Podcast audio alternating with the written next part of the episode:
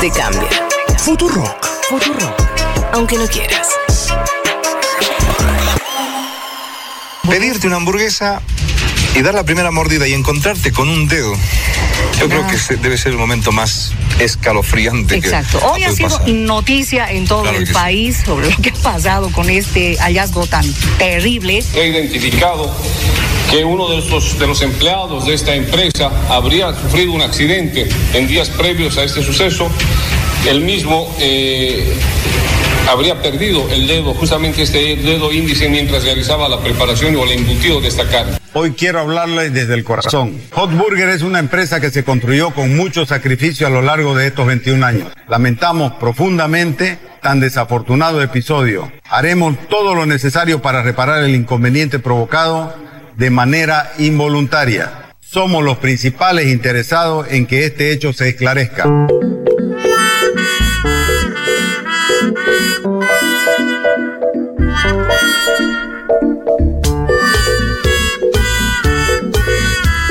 Antes que nada, un saludo a los compañeros de Hot Burger porque eh, es verdad, estás 20 años, me imagino, no sé por qué me imagino. A los laburantes, me imagino. así no, como- bueno, desde ya, pero me- me- no me lo imagino una cadena internacional, tal vez. Entonces, con mucho esfuerzo y de pronto, Una pyme, decís vos, que es Hot Burger. no sé, Puede, me- pero- pero no tengo idea, pero supongo que sí. A ver, además, estás trabajando, se, te cor- cortás un dedo. No Mira tengo que te vas a muchas estar preguntas. preocupando por ver, bueno, salvo que se le pueda poner el dedo No. nuevo, que sé que hay casos que lo han claro, hecho. Leti, esa es la pregunta. Bueno, pero ¿Cómo digo, no buscaste el mirá dedo? que él va a estar preocupado pensando si algún cliente en Igual una fue- hamburguesa le fue llega su varios dedo. días, ¿no? Varios días después dice, la investigación de la policía dice que se Claro. cortó el dedo, El dedo y que índice. varios días después Mm, encontraron parte de ese dedo en la hamburguesa. Sí, ¿Qué? Lo, cual, ganas. me- me- primero la insalubridad del lugar, ¿no? Porque varios días después. sí. Sí. Y, y segundo, ojo con ese joven que perdió una parte de su dedo. Porque en Brasil así empezó un tornero mecánico que después llegó a la presidencia. Bien. Ojo ese joven. Bien. Tal vez dirigente eh, gremial, No sé. delegado. Mirá la historia, amigo. ¿eh? Sí, está muy bien. Eh, yo tengo muchas preguntas porque, primero, ese mismo trabajador, ¿cómo no buscó su dedo? Eh, lo que decía Claro. Leti, lo primero que yo haría. Sí. Y será que el patrón no es tan bueno como vos pensabas, me parece. No, que yo este no dije señor- que sea bueno, no, me lamenté por. me- No sé, me, no, me dio. quizás me dio simplemente pena. se desmayó. Imagínate esa situación. Juan está acá medio a punto de desmayarse. Me No, parece, imagínate ¿por que se le corta el dedo. ¿No te gusta lo que estamos hablando? No, para nada. Y eh, me, me imagino que hay gente que está comiendo en su casa. Y acabamos de ver una laucha, aparte. No, sí. Instantes. no quiero hablar más de esto. Bueno, listo, está bien. Entonces, eh, pero cerremos de alguna manera. Yo, eh, bueno, entonces decimos, el laburante tal Viste se- que dijo mucho, se sufri- desmayó. mucho sufrimiento, dijo. Dijo, Dedo Sí. índice, se sabe, sí. dijo mucho, mucho sufrimiento estos importante. 20 años, mucho sudor, lágrimas. Y un dedo. Y un dedo, ¿no? Que estamos defendiendo el derecho a ser libre. Uma rígida política de da natalidade. I asked one of the top people in China. I'm going to deliver Brexit. Dicen que yo soy el presidente pobre. Pobres son los que quieren más. The International Monetary Fund is also a Nuestra gran nación. ¡Que viva México!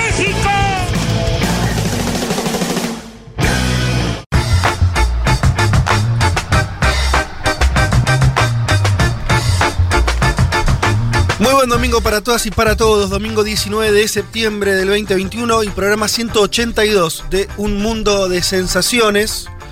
El primero de octubre cumplimos cuatro años, señoras y señores. Hay que hacer algo. Lo vengo planteando hace tiempo. Uy, sí. Cuatro Y años de UMDS. Y lo venís planteando cual, cual Cristina. Y nadie hace Hay que nada. plantearlo, Nadie claro. hace nada. Hace Y a- lo vengo diciendo. 18 semanas consecutivas lo planteé ante Federico Vázquez. Y no llegamos. No me ha escuchado. No llegamos. A ya? los 200 antes Ah. de fin de año, ¿no? Eh, No, dice- no. No, importa, no, no, no. importa. Pero Con pará. cuatro anitos ya Claro, está bien. Cuatro años. Es Cuatro para hacer años. algo, ¿eh? Cuatro años el primero. ¿Es primero de octubre? Primero de octubre, señor. O sea, la semana que Porque viene, no fue- la otra. Fue el, el ve- 2017 donde Cataluña votaba. Estaba cerca la independencia de Cataluña. Imagínate si es hace tiempo esto. Yo te digo que. mm, Voy a, voy a hacer como Alberto, voy a tomar eso que me que- acabas de decir Claro. y voy a ejecutar. Voy a hacer los cambios que sean necesarios Uy, sí. para hacer lo que hay que hacer. Lo, lo vamos a hacer. No Muy te bien. voy a defraudar, Juan Muy Manuel Carr. ahí está, ahí está. Eh, Desde ya, no, ese, ese festejo no puede pasar eh, desapercibido, ese, ese aniversario no puede pasar desapercibido. Dos semanas tenemos. Es poco No sé tiempo, cuántos pero- programas, aparte de política internacional, han, han tenido Esa continuidad. esa continuidad, digo de verdad. Uy, ¿sabes que sí? Sí, ¿no? O sea, estamos, ya estamos en condiciones de decir que algo va a pasar. Sí, no tengo idea qué. O sea, porque- esto generó más incertidumbre. No, al revés. Ve- ve, ya, mira, claro, tenés a, a- Una a- golpista. a la que no cree. Es una a la que no golpista, cree. es una Dice, no, golpista. claro, ¿para qué? digo? No, esto- Hay que mover la estantería, es Sí. el momento. Leti, vos- para vos esto no había que discutirlo al aire y había que Claro. resolverlo en producción. no, claro. Pero Vení con la los posta acá, trapitos- vamos a los hacer trapitos tal se lavan cosa. en la Claro. inter- ¿no? No, por supuesto que no. Está muy bien, porque además esto permite el compromiso público. ¿Entendés? Sí, y la propuesta de qué quieren que hagamos, qué se imagina también las, Pero los ¿qué, qué podemos oyentes. llegar a hacer? No sé, de todo, No sé. charlas, entrevistas, un alguna transmisión un en- otro lugar. alguna transmisión en otro lugar al aire libre, quizás. Estamos cortos de tiempo, pero al- algo vamos a hacer. Dale. Algo vamos a hacer. Eh, porque es verdad, cuatro años, che. Sí, tampoco tiene que ser el primero de octubre, es en octubre el mes de, la, No, el mes de no, podemos hacer el siguiente. No, pero no hay que procrastinarlo mucho. No, está, está, está. No, no, hay que tomar una decisión. Es No. así. Esa- la No deci- vamos no, a no, ir a hacer a ninguna ver, fiesta. eso. No, la decisión está tomada. Ah, ya está, ya está. La decisión está tomada. Vamos a hacer algo. No, no. Lo logré, no tuve que sacar una carta pública, nada. Vine. Lo dijiste públicamente. Claro. Lo dijiste públicamente. Es más, te voy a decir, tal vez, si esto lo hubieras dejado como comentario de pasillo, No, si lo mandaba al WhatsApp no, no pasaba bola. nada. Claro. No pasaba nada. ¿Eh? Bien, bien hecho. Bien hecho. Eh, bueno, después de, de este anuncio que todavía no tiene forma, pero que algo, créanme, eh, queridos oyentes, vamos a, a proponerles.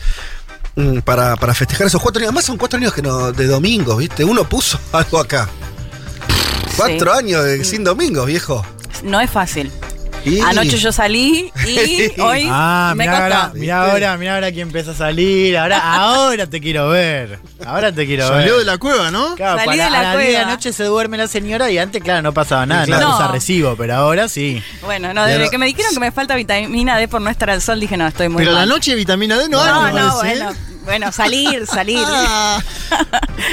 Bueno, muy bien, ¿les parece que, que- que después de una semana donde la gente estuvo muy nacional y todos estamos ahí eh, viendo lo que ¿Qué pasa pasó? ¿No en pasó nuestro nada? ¿no? país? ¿Pasó algo? eh, a nosotros nos toca el deber.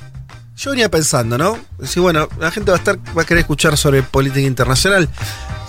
Di- diría que por suerte, como el Frente de Todos algo ya ordenó, ¿no? Ya ocurrió la reunión de gobernadores, los cambios de gabinete. Ya está, ya un poco está. Eh, creo que es un buen momento, este horario, después de, haber escuchado el hecho maldito. eh, les proponemos entonces que eh, volvamos a abrir un poco los ojos al mundo. Pasaron varias cosas que ocurrieron y están ocurriendo interesantes y que ahora vamos a, a repasar rápidamente, a venderles lo que vamos a estar contándoles de acá a las 3 de la tarde. Em, si les parece, dos cosas que voy a estar comentando. Uno tiene que ver con la reunión de la CELAC em, que está ocurriendo, donde lo comentábamos afuera del aire con un nivel de almohadonazos, por lo menos entre los presidentes importantes. Una bataola, un tumulto. Lindo, lindo. Tumulto diplomático, pero tumulto al fin. Como hace tiempo que no se veía. em, creo, no quiero adelantar mucho, ahí lo, lo comentaremos después. Me parece que habla también de una región que no tiene hoy rumbo. Una de las cosas que puede decir es. A la región no la maneja nadie. Y eso se expresa de esa manera. Al mismo tiempo, eso si querés como el dato malo, la ausencia de Brasil y demás. Eh, Ni Bolsonaro ni Duque, ¿no? Que, que hubieran desequilibrado para uno de los dos lados, digo. Sí. Que hubo una batalla, entre comillas, derecha-izquierda. sí. Llamémosle Mm. más sofisticado es todo, pero fue así.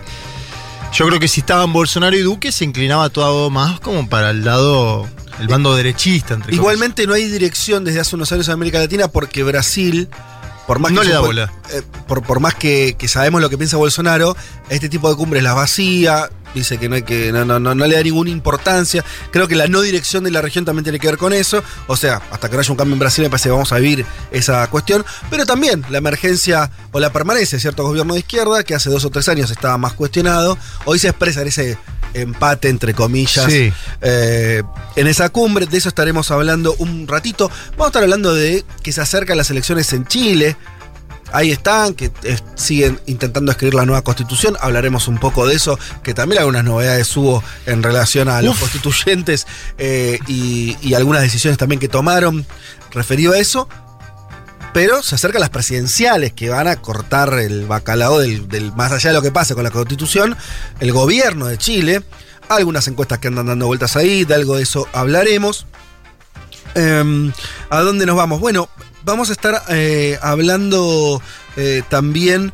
eh, Juan Elman nos traes algo que puede sonar medio lejano, pero que, tiene que ver con, con muchas cosas que venimos laburando acá, que es otro capítulo más de cierto reacomodamiento geopolítico, ¿no? Europa, Estados Unidos eh, y el Pacífico. Sí, de dos cosas, digamos, que están vinculadas, ¿no? Por un lado, cómo la, la política de Estados Unidos, pero digamos, el foco del mundo está empezando a, a tener a Asia-Pacífico como un receptor cada vez más importante, ¿no? En la contención de China como potencia militar, ya en el caso del Asia-Pacífico concretamente, y también el lugar incómodo para Europa, ¿no? que eh, bueno, tuvo un episodio importante esta semana con esta alianza que se presentó el miércoles entre Estados Unidos, Reino Unido y Australia, llamada AUKUS. AUKUS. AUKUS, donde entre otras cosas eh, se anunció un contrato de submarinos nucleares para Australia con un pequeño detalle, que es que Australia ya tenía un contrato de submarinos con Francia, que es aliado de la OTAN de Estados, de Estados Unidos, aliado importante digo, también en otras cuestiones, y claro, salió a decir, eh, me están jodiendo muchachos. Sí, eh, tiene pocos precedentes eso, ¿no? Como el birlarle públicamente y de manera muy Claro. notoria un enorme contrato Sí, hablamos a otra potencia. 90 mil millones de dólares. Sí. Do- dos deudas argentinas más o menos. Claro, ¿no? Y Es lo, que mucha dice, guita. y lo que Y, dice y Francia. varios sí. años, ¿no? Porque lo habían firmado como en el 2014. Sí, y, y 2013. recién Y- estamos hablando de 2040. Claro. Imagínense. Bueno, eh, una crisis sin precedentes, como decías vos. De hecho, es el roce entre París y Washington más fuerte, al menos desde 2003. La crisis eh, o la invasión. ¿2003? Sí, en Irak. Ah, Unos que- roces, claro. Eh, y Que la Francia no primera, apoyó, ¿no? Claro, y la primera con Macron eh, y Biden como presidentes. Bueno, vamos a ver un poco de eso, vamos a ver también qué nos eh, dice. Una crisis interesante que también tiene a China en la otra orilla, ¿no? Eh, bien, volvamos a la región. Volvamos a hablar de, de un país que tenemos bien cerquita, Uruguay, que eh, decía, algo comentábamos respecto a la CELAC y, la, la- la performance de, de su presidente, después lo hablaremos, pero también eh, semana movida, ¿no? En Uruguay con movilizaciones, sobre todo de los sindicatos, los trabajadores. Paro y movilización del PIT-CNT, la Central Sindical eh, Unitaria del Uruguay. A ver, ¿qué piden? Medidas para combatir el creciente desempleo, cierta inflación que hubo que le ganó a los salarios por primera vez en mucho tiempo en el Uruguay y la derogación de estos 135 artículos de la ley de urgente consideración. Si ustedes miraron ayer la cumbre de la CELAC, lo que le dice el presidente cubano Díaz Canel cuando le contesta a la calle Pau es, a usted le acaban de juntar 700.000 firmas por la ley de urgente consideración, es decir, que es algo que ya llegó a ámbitos diplomáticos. Eh, bueno, la calle Pau le contestó, le dijo... Sí, "Eh, con la canción, ¿no? Podemos juntar firmas, la oposición puede juntar firmas en mi país. Sí. Eh, más allá de, esas do- Sí. de esa doble chicana, eso- esa do- ese doble boxeo, vamos a hablar un poquito de qué pasó con el paro y la movilización en el Uruguay y cómo se arma el Frente Amplio de cara al futuro. Mm. Porque hay novedades en el Frente Amplio, porque va a haber elecciones internas, vamos a contar un poco cómo viene esa disputa, esos acuerdos y tenemos la voz de algunos de estos eh, actores que están Me- participando de, de ello. Me interesaba lo de Uruguay porque me parece que es uno de los primeros señales. Yo lo decía en el pase con el, con el hecho maldito, pensando en la Argentina, que es, entramos, me parece, en otro ciclo en todos los países, ya un poco pospandémico, donde las demandas que en la pandemia estaban necesariamente aplacadas, vuelven. En realidad tuvimos también momentos, algún estallido acá ya en medio de la pandemia, pero la verdad que la, la- la pandemia en su momento más duro también aplacaba las demandas sociales, lógicamente, las posibilidades de protesta.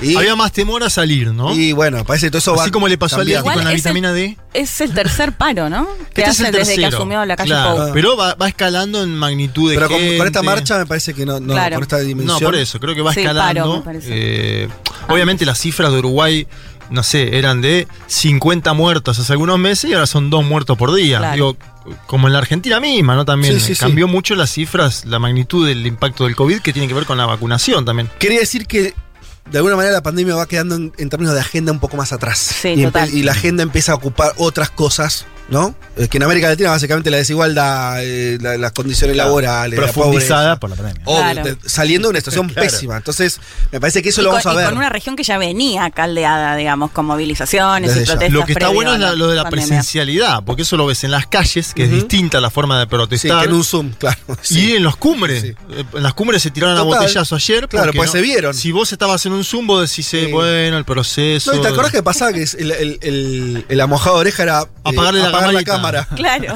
De hecho, yo no me acuerdo. Al- Alberto, con. Alberto con Áñez, Alberto con Áñez. Claro. A Yanina Áñez Cuando habló Áñez, ¿no? Alberto cuando le tocaba hablar a Ah, lo dijimos todos al mismo tiempo, no se entendió nada. Cuando le tocaba hablar a Áñez, Alberto apagó la cámara, ¿no? Así había sido. Todavía presidenta de Bolivia, Claro. claro, como señal de protesta. Claro.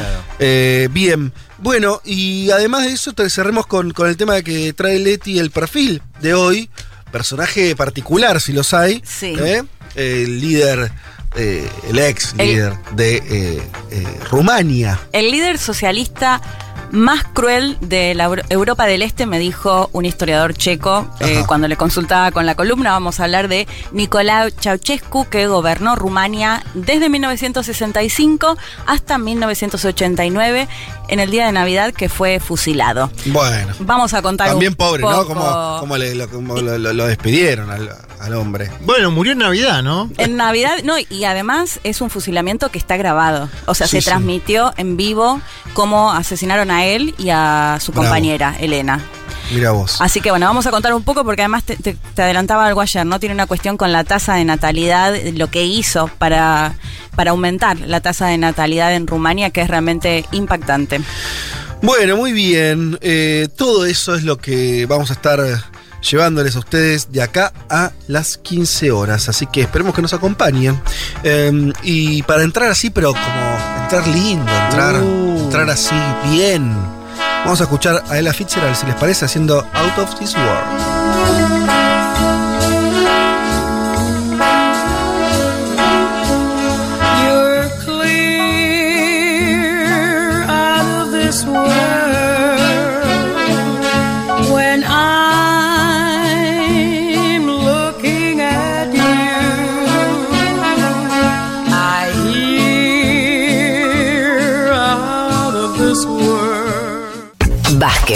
Martínez, Carga.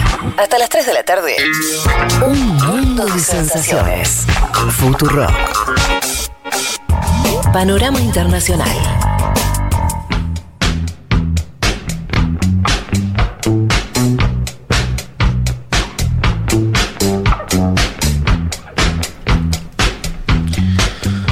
Bueno, aquí estamos para arrancar entonces con eh, lo primero que les prometimos. Hablemos un poco, ¿les parece? Ayúdenme, compañeros. Hablemos un poco de la, de, de la situación en Chile, que hace, creo que hace rato que no, no hablamos mucho. Eh, hablaremos un poquito. Y vamos a hablar mucho. Y seguramente. Eh, me sorprendió un poco las encuestas.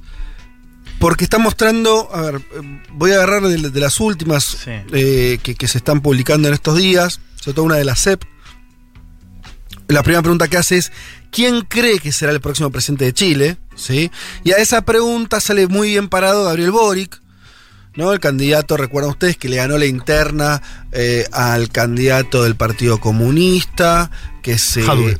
A Jadwe, que se erige entonces Boric como pe- con un perfil ju- muy juvenil, ligado a los movimientos estudiantiles. A mí no me gusta el quién cree igual, ¿eh? ¿Eh? No me gusta el quién Bueno. cree como, pre- como pregunta. Eh, arranco por ahí. ¿Quién, Dale. Los chilenos a priori se hacen una imagen, una idea, Sí. un 25%. Tampoco es una cifra modesta, pero más o menos con cierta contundencia. El 25% dice que va a ser este muchacho Gabriel Boric. 18% cree que va a ser Sebastián Sichel, eh, que vendría siendo el candidato de la centro derecha. Y atrás, con 10%, aparecería eh, Yasna Proboste, que es la, la- la figura esta, algunas la llaman como que podría hacer renacer la vieja concertación, por decir en, términos ideológicos, ¿no? Una, una cosa más 2.0. ¿Cómo Más son los tres porcentajes entonces? 25, 18 y 10. Vuelvo a la pregunta, ¿quién crees que va a ser el próximo Igual a mí me parece más interesante eso, porque en general como que hay una idea de creer que va a ganar la derecha o va a ganar Yasna, ¿no? Entonces que, que digan que creen que va a ganar Boric, Bueno, algo me- me dice parece algo- más interesante. Está bien. Bueno, por eso. Yo, yo- a mí no me que el pareció. que cree, por ejemplo, si yo. me parece que antes el quien cree que va a ganar la interna entre Boric y Jadwe. Ganaba Jadwe. Es que digo, Jadwe, y se, bueno, se entonces mató solo quien- con los debates el que quien dio. cree me parece que es como que es una eh, ¿no? percepción. Sí. Que no es lo mismo a quién va a votar a usted o Claro, pero que, que exista esa percepción de que puede llegar a ganar Boric, a mí me parece una novedad. Sí, Digo, pero porque en Con general un- está como con instalada un la idea. de- 28% que dice no sabe, ¿no? Digo, que, que es el otro dato, ¿no? Como... Sí, total. Eh, este. Pero bueno, vamos a la siguiente pregunta, que es, y que también va a mostrar mucho de la situación chilena, que es efectivamente cuando la gente le preguntaron, ok, ¿a quién vas a votar? Claro. Cambia las cosas bastante. Ah, sí. Boric tiene 13%. Bueno. ¿sí? 13. Repito, 13. Esto me empieza a hacer 12 acordar. abajo de quién cree. Esto me hace acordar a otro país limítrofe con Chile, casualmente o no. Estamos hablando de Perú. ¿Ustedes recuerdan la primera vuelta en Perú? Bueno, empiezan a aparecerse los porcentajes peruanos esto, ¿no? 13 Boric. Las elecciones no son en el 2023. Es ahora. es Nada. en dos 21 de meses. noviembre. Dos meses. Sichel 11, ¿sí? Dos puntos de diferencia entre eh, una opción muy de izquierda y la centro derecha. O la derecha. Proboste 6, que algunos venían diciendo que se iba a comer a los chicos crudos también, ¿no? O sea, Sí. había también una idea de que Mucho. habían encontrado una especie de figura que podía relanzar el espacio de centro y centro izquierda. Bueno, 6. Y una serie de nombres que no me voy a detener con menos de 3 puntos. Pero hay uno muy interesante. a ver. José Antonio Cast. ¿Cuánto está midiendo? No, menos- tres puntos. A mí me Porque dice que está un- creciendo. Sí, ¿eh? porque sacó un 7 además en A la elección lo- anterior. a- lo- lo- en la semana consulté eh, a gente de Chile y me dice, ojo, que CAS está creciendo sostenido. Bueno, alguien. Eh, Yo te acabo de leer. Sí, o sí, sea, alguien sí. tiene que crecer. O sea, les estoy diciendo que, que son. Ahora les termino de decir la encuesta, ¿no? Pero repito: 13 el que, el que está en frente, que es Boric. 11 el candidato eh, eh, Sichel por, por la, la derecha. Y Proboste 6 puntos. Y sumamos a Katz con 3. Eh, el 50%. A ver. El 50% de los encuestados dijeron que no sabe a quién van a votar. Supongo que no va a haber antecedentes de esta cifra en, a dos meses de una elección Un presidencial en país Chile. donde además no, el voto no es obligatorio, el voto es voluntario. eh, Claro, no hay gente que dice no voy a votar. Hay gente que dice que no sabe quién van a votar. Sí, sí. Y, y no saber, digo, en un escenario, si, si vos estás en un escenario con voto obligatorio como en Argentina, vos no sabés, pero tenés que tomar alguna definición. Se en Chile vos no sabés Podés no ir a y votar. podés quedarte en tu casa. Se estaba buscando en el Congreso avanzar con una ley para que sea obligatorio. Sí, sí, no sé en qué fue quedó al final. diputados. Fue aprobado en Eh, diputados. La pregunta es si llega. Claro, antes de la elección. Claro, el tema que por plazo parece que no, no llega. ¿Sí? ¿De qué, qué me preocupó también en esa encuesta de, eh, de la CEP? CEP, ¿no? Sí. Sí. Eh, que es que cuando preguntaban sobre las manifestaciones, eh, no sé, la, la pregunta es con respecto a las manifestaciones que empezaron en octubre de 2019, usted diría que las apoyó, tiene un 39%, es un 40% más o menos que dice que las apoyó. Ahora, ese número en diciembre de 2019, según la misma, el mismo centro, era 55. Mm. Y vos ves lo mismo en general, o sea, vos ves cómo en general el clima, que es a favor de la constitución, en contra de carabineros, eh, a favor de las manifestaciones, en general Va muestra, bajando. claro, muestra incluso gente que decía que las había apoyado y después que se desmarca de esa situación, lo cual Bueno. también me parece un dato... Completamente. No parece estar recuperando tampoco, creo que en esas mismas encuestas está la imagen de, por ejemplo, Piñera. Y No. eso que, que puso Por eso. bastante plata en la pandemia. Parece haber, vamos a, a hacer sociología en dos, dos minutos, pero si yo tengo que agarrar todos los datos en la batidora y tomando mucho lo que dice Elman, pareciera haber cierta desafección de un momento mucho más intenso, que Sí. pasó, que ya pasó, de mucho más volcado a la izquierda, a la participación política, a las calles, eso pasó a mejor vida, o por lo menos ya la gente no Mm. está con el mismo espíritu, lo cual es lógico, pensamos que Chile tuvo una especie de revolución Sí. desde hace dos años, ¿no? Que Es- vienen en una. Claro, Entonces, es un proceso eso- muy largo igual. Y muchos escándalos en la convención Sí. constitucional. Y- Aguantemos y- eso, pero sí, a lo que voy es, es un proceso muy largo, que ya la gente estuvo en la calle mucho tiempo. Sí. Yo igual no, no me marearía porque eh, las- los chilenos hicieron cosas que no habían hecho nunca, salieron a las calles, pidieron cambios, el sistema se resquebrajó, pero al mismo tiempo abrió la constituyente, entonces la gente de la constituyente votó masivamente a la izquierda. Bueno, a lo que voy es, las señales sociales ya estuvieron. Creo que lo que viene pasando, este es mi análisis de los últimos meses acá, es que la izquierda, en sus distintas versiones, no está estando a la altura de cumplir esas demandas y ahora vamos a entrar. Primero en esa interna, ¿no? Que se mostró, lo decía Leti, muy mal Jadwe, que parecía una esperanza para un sector importante y se fue desmoronando como líder. Eh, la propia, el propio ese cierre electoral donde dejaron afuera este, a- al Partido Socialista. Digo, todo eso empezó, ¿no? Como a enrarecer el clima. Después eh, eh, la instalación de la constituyente con muchísima épica que está teniendo una serie de problemas importantes y voy a señalar uno que supongo es el que iban a comentar. Eh, eh, lo comento porque no que creo en Argentina no sé cuánto llegó esto, pero en Chile metió un ruido tremendo, que es que uno de los líderes, y además líder indígena, eh, ¿no? de pueblos originarios, con una fuerza simbólica tremenda, estoy hablando de Diego Ancalao, eh, presentó, se supo ahora que había presentado 23.000 firmas registradas eh, a un notario, que, que a un escribano que, que había muerto, ¿sí? Ante el servicio electoral para, para jugar. Eh, bueno, esto generó como una, una, una crisis importante. Y otro dato que no es- está ligado tal vez a esto, pero habla de un disfuncionamiento más importante. La lista del pueblo está partida, que era el bloque constituyente, volcado más a la izquierda, más inorgánica, ¿no? Por llamarlo de una manera. Movimientos sociales Sí, sí, y sí. todo eso. Bueno, allá hay unos 17 eh, constituyentes que se separaron y armaron otro bloque. Es esperable estas cosas porque son todas eh, movimientos muy, muy nuevos. A lo que voy es, me parece que las señales desde la política, frente a Mm. toda esa movilización social, no están estando todavía a la altura. Sí, porque había sido la sorpresa, además de la elección. Yo tengo otra lectura, que es qué pasa si nunca lo estuvo, en el sentido de que, la, de que nunca hubo un movimiento, digo, desde la izquierda o desde la política capaz de interpretar o, o dar canalización a eso, porque eso, lo que llamamos ese estallido, era en algunos casos incompatible incluso con, con la, el- la política en Chile. ¿no? De hecho, si uno mira las, las, eh, las votaciones, digo, desde que arranca el proceso, la abstención sigue siendo bastante alta. Sí. No hubo participación en la gran mayoría de los casos, inclusive, sobre todo mirando las comunas más pobres. O sea, comunas pobres no votaron en ningún. Digo, no, no se a votar en general, digo, estoy simplificando, Sí. pero digo, si no compara, ¿no? Por supuesto, no estoy, no estoy diciendo que no hubo involucramiento, pero son niveles de abstención altos para todas las instancias. Desde que se pregunta por arrancarse, si está la luz verde para el proceso constituyente, hasta la elección de constituyentes, hasta las primarias. Digo, en general hay una. eh, Digo, nunca se entró en muchos casos eh, a esta respuesta política. Eh, y creo que, que eso lo estamos viendo ahora, ¿no? Y es un desafío para la izquierda que incluso, digo, sigue siendo favorable el escenario, que es que en una segunda vuelta podría ganar. Bueno, por ahí no estamos diciendo cosas distintas. Quieran o no, Sí. hay una serie de dirigentes y de partidos y de movimientos que dijeron, yo represento esto que está pasando. Los- digo, eh, de hecho, abrir el proceso constituyente fue eso, ¿no? Sí. Sí. Ahora, a lo que voy es, eso va a tener que ir canalizándose. Y me parece que igual todo el punto ahí son las elecciones presidenciales que van a terminar de definir si en Chile empieza otra etapa política o no. Eso va a estar. No hay. Es blanco-negro ahí.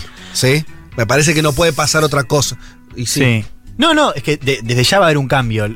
Sí, eh, yo creo que, que la gran lección de, de- de las- del estallido y de todo lo que vino después es que digo, puede no canalizarse eso, o sea, puede, puede no tener su canalización. Bueno, pero si tan eligen a, a. Gabriel Boric, Sí. se habrá ins- recontra canalizado, institucionalizado un cambio y pues. ¿y cómo Para una no? parte, digo, para una. No, digo, bueno, de ya siempre hay es un una cambio. parte, no, no, no, obvio, de ya, pero a lo que voy es, y esto me parece que lo, Sí. lo- lo central que es la incorporación de esos sectores a, la- a la política chilena. Sí. Sí. Yo no estoy tan seguro que eso sea. Que se incorporen a participar, decir, por Claro, ejemplo. exacto, que voten. Digo, vamos a la más básica, que Sí. voten. Bueno, a, a Boric alguien lo va a tener que elegir. Hmm. Es el- si, si Boric logra tener, no sé, digamos, aunque sea una elección baja, Sí. 35 puntos, habrá sido un cambio político enorme en Chile, ¿sí? Sí. Y, y- y en Chile además tenés segunda vuelta, lo cual te vuelve a legitimar necesariamente. Sí. A lo que me parece que eso va a Ojo, ahora, también puede ser que producto de Mm. todos estos errores, y me parece que es el miedo que están teniendo muchos en Chile, es que Sichel llega a la Claro. segunda vuelta Sí, y, y gane, y ahí yo Hubo creo otro que. escándalo de la, co- de la convención, Sí. que fue el Sí. de, bueno, el- Tremendo. el vicepresidente que fingió desde mucho antes Tremendo. de llegar a, a ser vicepresidente de la convención, que, que padecía un cáncer, que no lo padecía, Creo que eso también dañó, es decir, fueron dos crisis enormes en la Convención Constitucional eh, que está intentando saldar ahora Elisa Loncón con algunas declaraciones. Fue elegida en Time como una de las 100 personalidades más importantes del planeta en este año. Vaya uno a saber para dónde va eso. Ahora yo digo, de cara a la elección, la ficha de Sichel parece hoy más fuerte que hace unos meses seguro, porque primero ganó la interna, pero además porque tiene el apoyo del poder económico de Chile, cosa no menor, es decir, que no lo tiene Gabriel Boric. Además eh, está haciendo muy buena campaña de medios, lo cual eso también influye. Gabriel Boric tuvo unas semanas complicadas por algunas denuncias eh, de su pasado estudiantil, etcétera, etcétera, en las cuales no me voy a involucrar ni a meter porque no tengo opinión tomada y porque no conozco el caso, pero me dicen que Boric viene en un estancamiento y que Sichel está aprovechando el momento. Y eh, ahí en esa hipótesis entra más, por ahí lo, lo que plantea Juan, un- un- una, una disputa en las calles, una cristalización en la convención, disputas en la propia convención y la verdad que es un escándalo de dimensiones, y alguien como Sichel aprovechando esa situación. Un Sichel que además estuvo tanto en un gobierno de Bachelet como en el gobierno actual y que puede mostrar ser una especie de continuidad, ¿no? Eh, entre comillas, eh, con Sí. cambios, continuidad con Sí, cambios. como más moderado también se muestra Exacto. un poco lo- Sichel. Lo, que apunto es que, perdón, sí, termina. No, no, seguí que yo. No, ok. después. Eh, digo, que eso que señalás vos, digo, ese- ese riesgo, yo creo que tiene más que. o sea, es más natural y, y está mm, incluso desde antes de que arranque la campaña, incluso antes de las internas, que por una, una serie de errores que se están dando en el seno de la convención o dentro de las izquierdas, ¿no? Yo creo que es algo. y- Más estructural, decís vos. Sí, y creo que el estallido un poco te lo, te lo marca también. Digo, esa ruptura que en Chile es mucho más anarco y que también tiene que ver, anarco, digo, en un sentido de una relación mucho más distinta. Bueno, vos también lo, lo puedes complementar, Leti, con, digo, con, con- con tu experiencia ya, eh, que es una relación completamente distinta con el Estado y que naturalmente en un proceso de elecciones y demás tiene una apatía que es estructural y que no parece cambiar ahora con, con las elecciones. Por más de que Chile sí va a cambiar, digo, si, si tiene un gobierno de izquierdas. ¿Me explico? Sí, totalmente. Lo que digo es no es menor si vos te equivocás, si vos tenés una oportunidad histórica. Pues volvamos a lo que declaraban los constituyentes cuando asumió la convención, el momento más alto, antes de las internas. ¿No? La idea era. Barrimos a la derecha, la derecha no tiene ni siquiera un tercio de la convención, vamos a escribir el Chile que queremos y las, las presidenciales van a, van a ser casi un capítulo más, ¿no? De un proceso que ya está definido. Bueno, esto es. Te- Eso lo decían mucho, y lo decían desde el Partido Comunista Sí. hasta la lista del pueblo, más eh, en, en un perfil más, más este, de izquierda este, a- a- autogestiva. Y hoy el Sí. escenario me parece que no tiene nada que ver. Ahora, en el medio que pasó, y en el medio me parece que pasaron Sí. errores. Yo, digo- yo lo digo, no estuvieron a la altura de ese conflicto social. Por ahí, sin ju- por ahí lo que vos decís, bueno, es, es lo que es. Bueno, lógico, está bien. Es, me- es mejor esa explicación. Es decir, no, tal vez no podían estarlo o están como pueden. Sí. Eh, pero no deja de ser sorprendente el cambio de clima. Y Sí. donde vos tenés, la- perdón, ahí Sí. cierro. La, lo que decía Juanma, eh, un candidato de derecha con posibilidades reales. Y si vos, y esto ya estoy arriesgando, pero si en Chile en noviembre hay un presidente de derecha, este proceso, eh, bien gracias, ¿eh? No, no veo que tenga una sobrevida. El constituyente, vos puedes hacer lo que quieras, pero si la gente después te vota para gobernar a alguien de derecha, todo eso que se abrió, en un punto se va a cerrar. No veo que haya mucha más vuelta ahí. Yo me pregunto por dónde se puede canalizar, porque digo, cuando surgió la lista del pueblo, un poco la idea surgió, bueno, que sean personas que no están en la política, que sean los que salieron de esta movilización y son quienes ahora, bueno, esto que comentabas recién, lo de este tipo que dijo que tenía cáncer y Sí. no, de que se hayan peleado, algo que era completamente predecible Obvio. porque ni siquiera sabíamos bien qué postura tenía cada uno, pero se inclinó todo por creer que eran eh, que estaban más volcados a la izquierda en general. No, que lo estaban, pero muy inorgánicos. Entonces, sin, Sí, con pero poca también con por ahí posturas bastante distintas. Digo, era completamente predecible, me parece que se iban a generar este tipo de conflictos. A mí no me queda tan claro si esto puede generar que caiga, por ejemplo, en Boric, bueno, en definitiva, los candidatos de lista del pueblo no cortan ni pinchan, digamos, pensando en las elecciones presidenciales. O si quizás no, no sucede eso y, y sí la idea de, bueno, en definitiva sí, tenemos que volver a los políticos que, que están y Total. que son los que legislan o, o- o Sí, gobiernan. y a un orden, la idea de, bueno, che, después de dos años de, de bardo y, con- y confusión, volvamos al orden y ahí la derecha tiene algo para decir y el resto Y es lo que decía Insulza de las elecciones a gobernadores, porque nosotros nos envalentonamos analizando constituyentes y en el medio hubo una elección de Es gobernadores donde se votó a la centroizquierda, ¿no? Ujú. Insulza dijo, acá se acaba de votar a los moderados, no se votó a ninguno de los dos extremos. Y creo que Sichel en ese punto es el más moderado de la derecha. Y que en eso hay una canalización o una posibilidad de entender de parte de la derecha el momento histórico que vive Chile decir, bueno, tenemos Mm. al mejor candidato para este momento.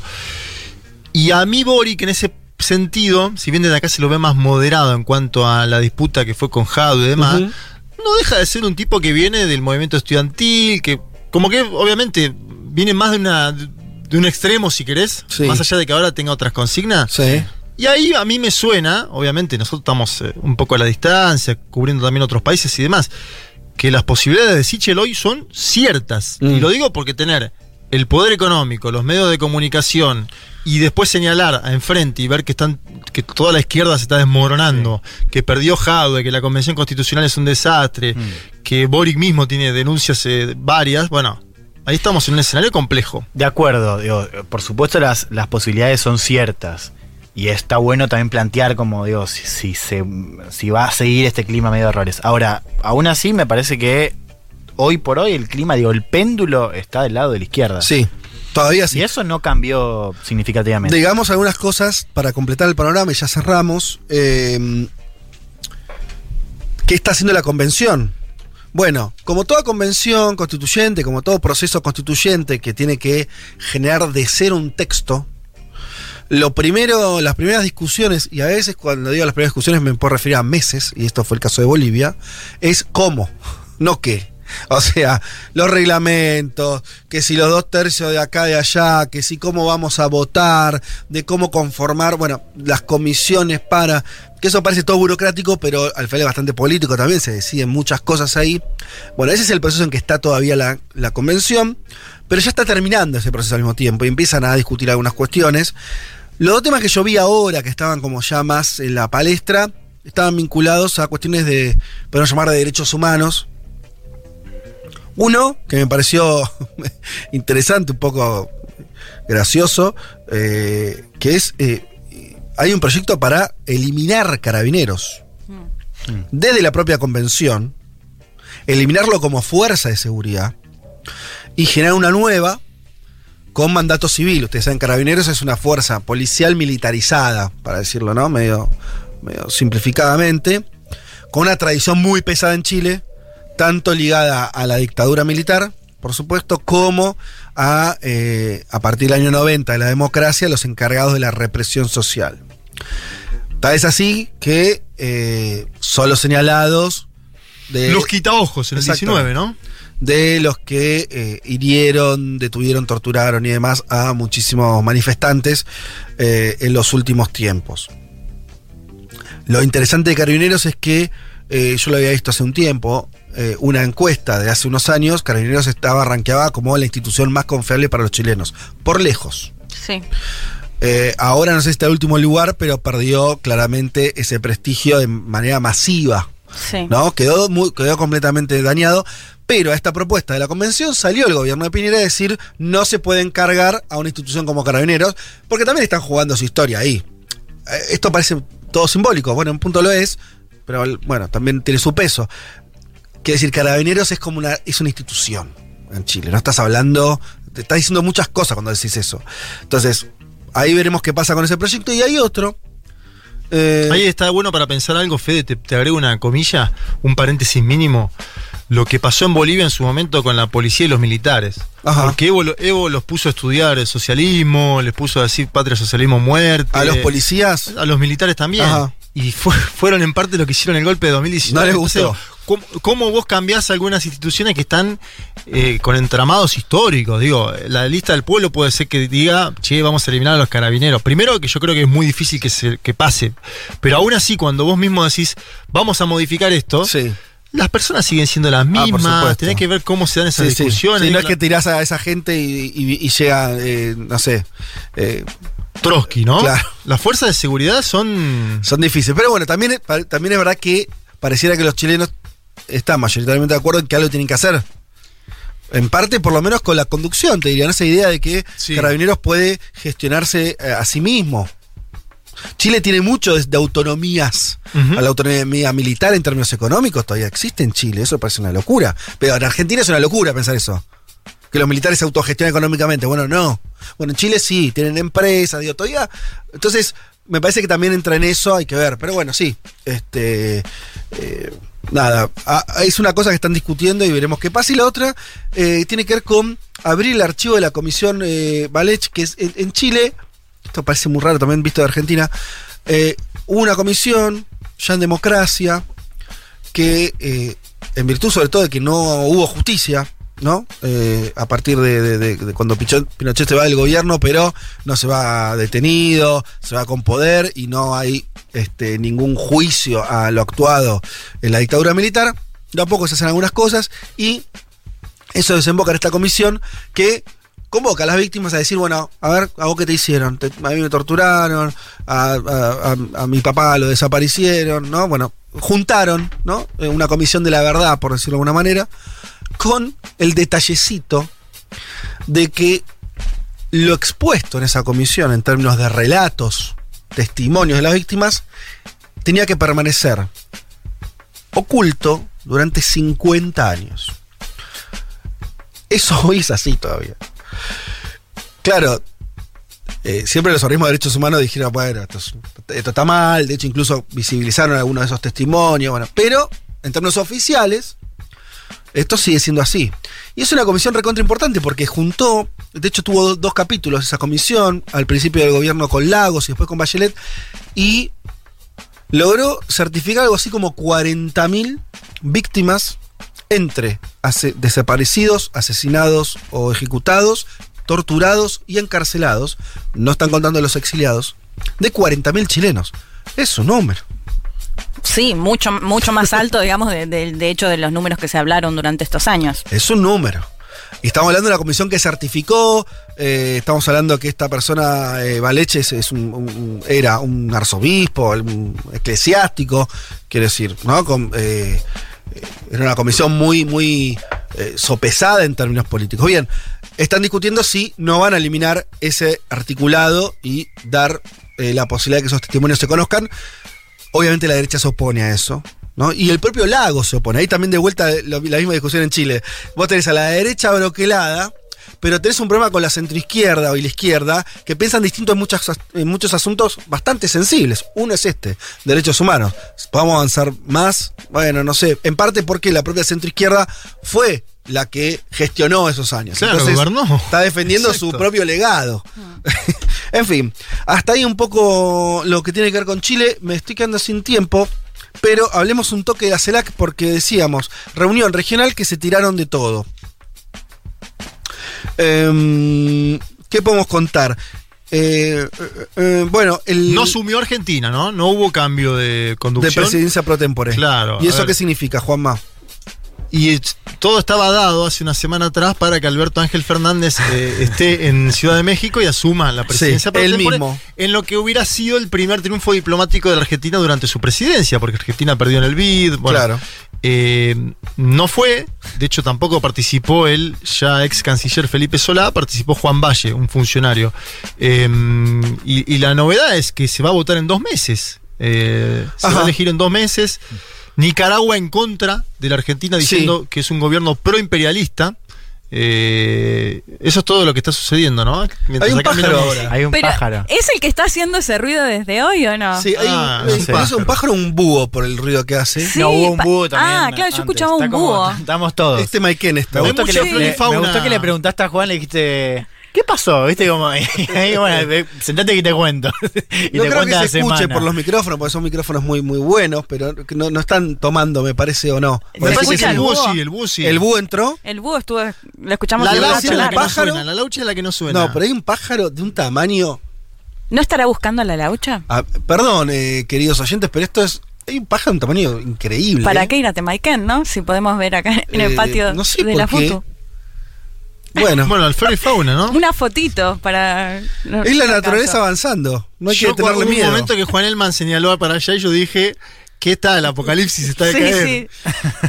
Bueno, volvamos a la CELAC un poquito si podemos. Y hubo una bataola, ¿no? No sé si vas a contar un poco eso. No, claro. eh, a ver, básicamente se, se- se sentaron lo- los presidentes de la región, los jefes de Estado.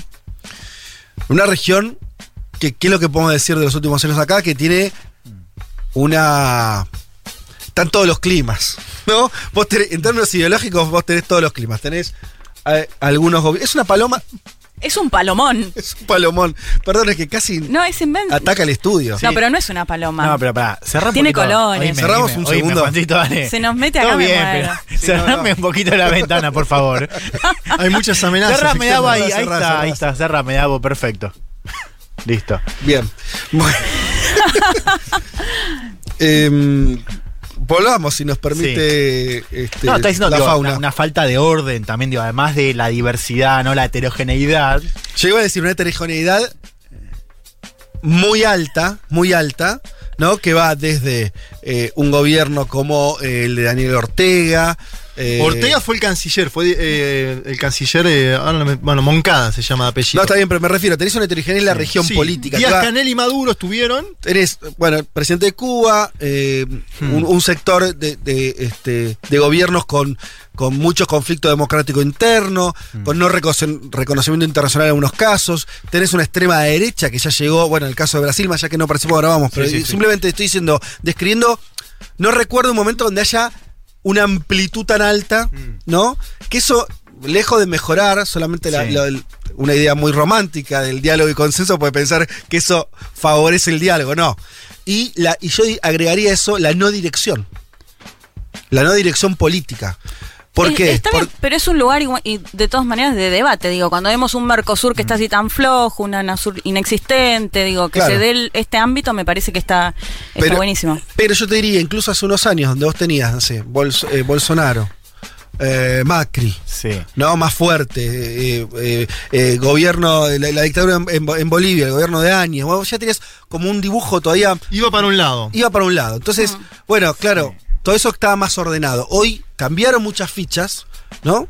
Eh, y tenés sobre todo el gobierno de Brasil totalmente ausente y además con unos quilombo interno, Bolsonaro me parece lo último que está pensando es qué hace con la región. Nunca le interesó, menos ahora que está viendo Se su supervivencia CELAC política. Claro. Se fue formalmente de la CELAC. Entonces me parece que no hay rumbo, eso Sí. me parece que es el dato. Sí, una cosa más, digo, me quedé- más que la carencia de dirección, eh, hay también o sea, la falta de coordinación mínima, digo, para resolver problemas, Mm. eh, digo, bueno, lo vimos con la pandemia, el caso, digo, más claro, pero en general, digo, cuestiones de, de defensa, bueno, el caso de Haití, por ejemplo, digo, Sí, para que pensar pasó- la cuestión caribeña. Digo, Sí. El asesinato de un presidente. política, Igual- militar, donde hubo un vacío que ya no es solamente una cuestión de rumbo, creo, sino también la falta de un espacio y de una Claro, visión. y de en ese sentido lo planteaba, que está bueno que surja como espacio de debate, Sí. más allá de, bueno, esto que plantea Fede, que claramente es así. Con todo, la CELAC, y ahora vamos a hablar de, de los sillona- sillonazos que se tiraron, los almohadonazos, ha ido, la agenda, en términos formales, intentó medio hablar de lo que ustedes están proponiendo.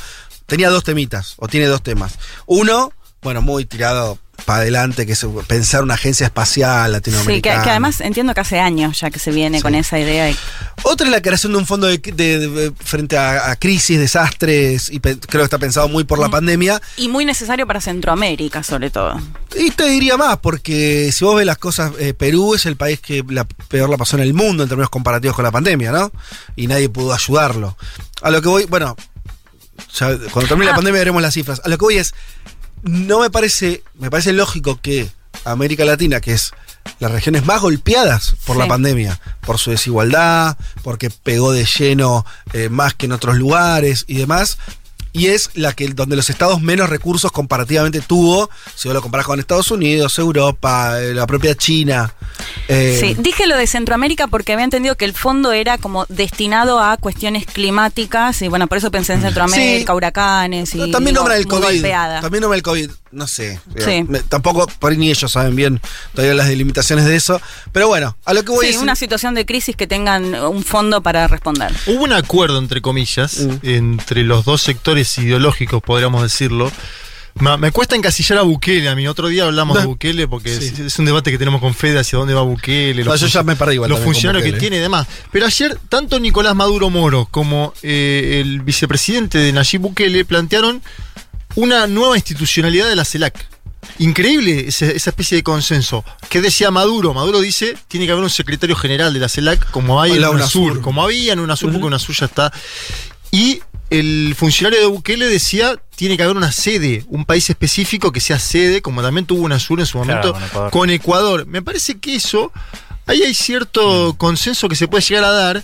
Y después agrego el eje, el, estos de los, los gobiernos progresistas, ¿no? México fue una, fue- es un posibilitador de que estén todas las expresiones políticas, porque es un gobierno de izquierda, pero que tiene diálogo con Total. el Ecuador, que tiene diálogo con el Paraguay, que tiene diálogo con Uruguay. Entonces posibilita también, creo que la Argentina, más allá del el- el momento actual del Frente de Todos, podría llegar a posibilitar un escenario similar si se hace una, una cumbre de CELAC en la Argentina el año próximo, por ejemplo, si asume la presidencia pro tempore, en el sentido de que podría venir tanto Maduro Sí.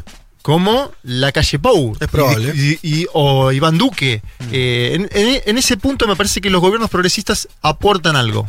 Y ahí vos hablaste de Brasil. Creo que la gran definición va a ser en Brasil, porque una posible vuelta de Lula es una posible vuelta de verdad al escenario latinoamericano de estos debates. Y lo que decíamos es que falta un ordenador Exacto. con un peso que, aunque Argentina lo quiera cumplir, o incluso México, lo de Brasil es otra escala, ¿no? Ordena de otra manera. Sí, igual México está cumpliendo, digo, Sí. un papel fuerte. Que no cumplió nunca, además. que no cumplió nunca y que no se esperaba que AMLO lo cumpliera. Había mucho, mu- mucho prejuicio sobre AMLO y la verdad que lo está cumpliendo bastante bien. Yo ahí tengo que darte. Vos desde, desde el principio no pensaste en ese eje eh, que tiene una sede ahí en, en- México y me parece que está cumpliéndose, sea porque no está Brasil, sea porque lo que sea.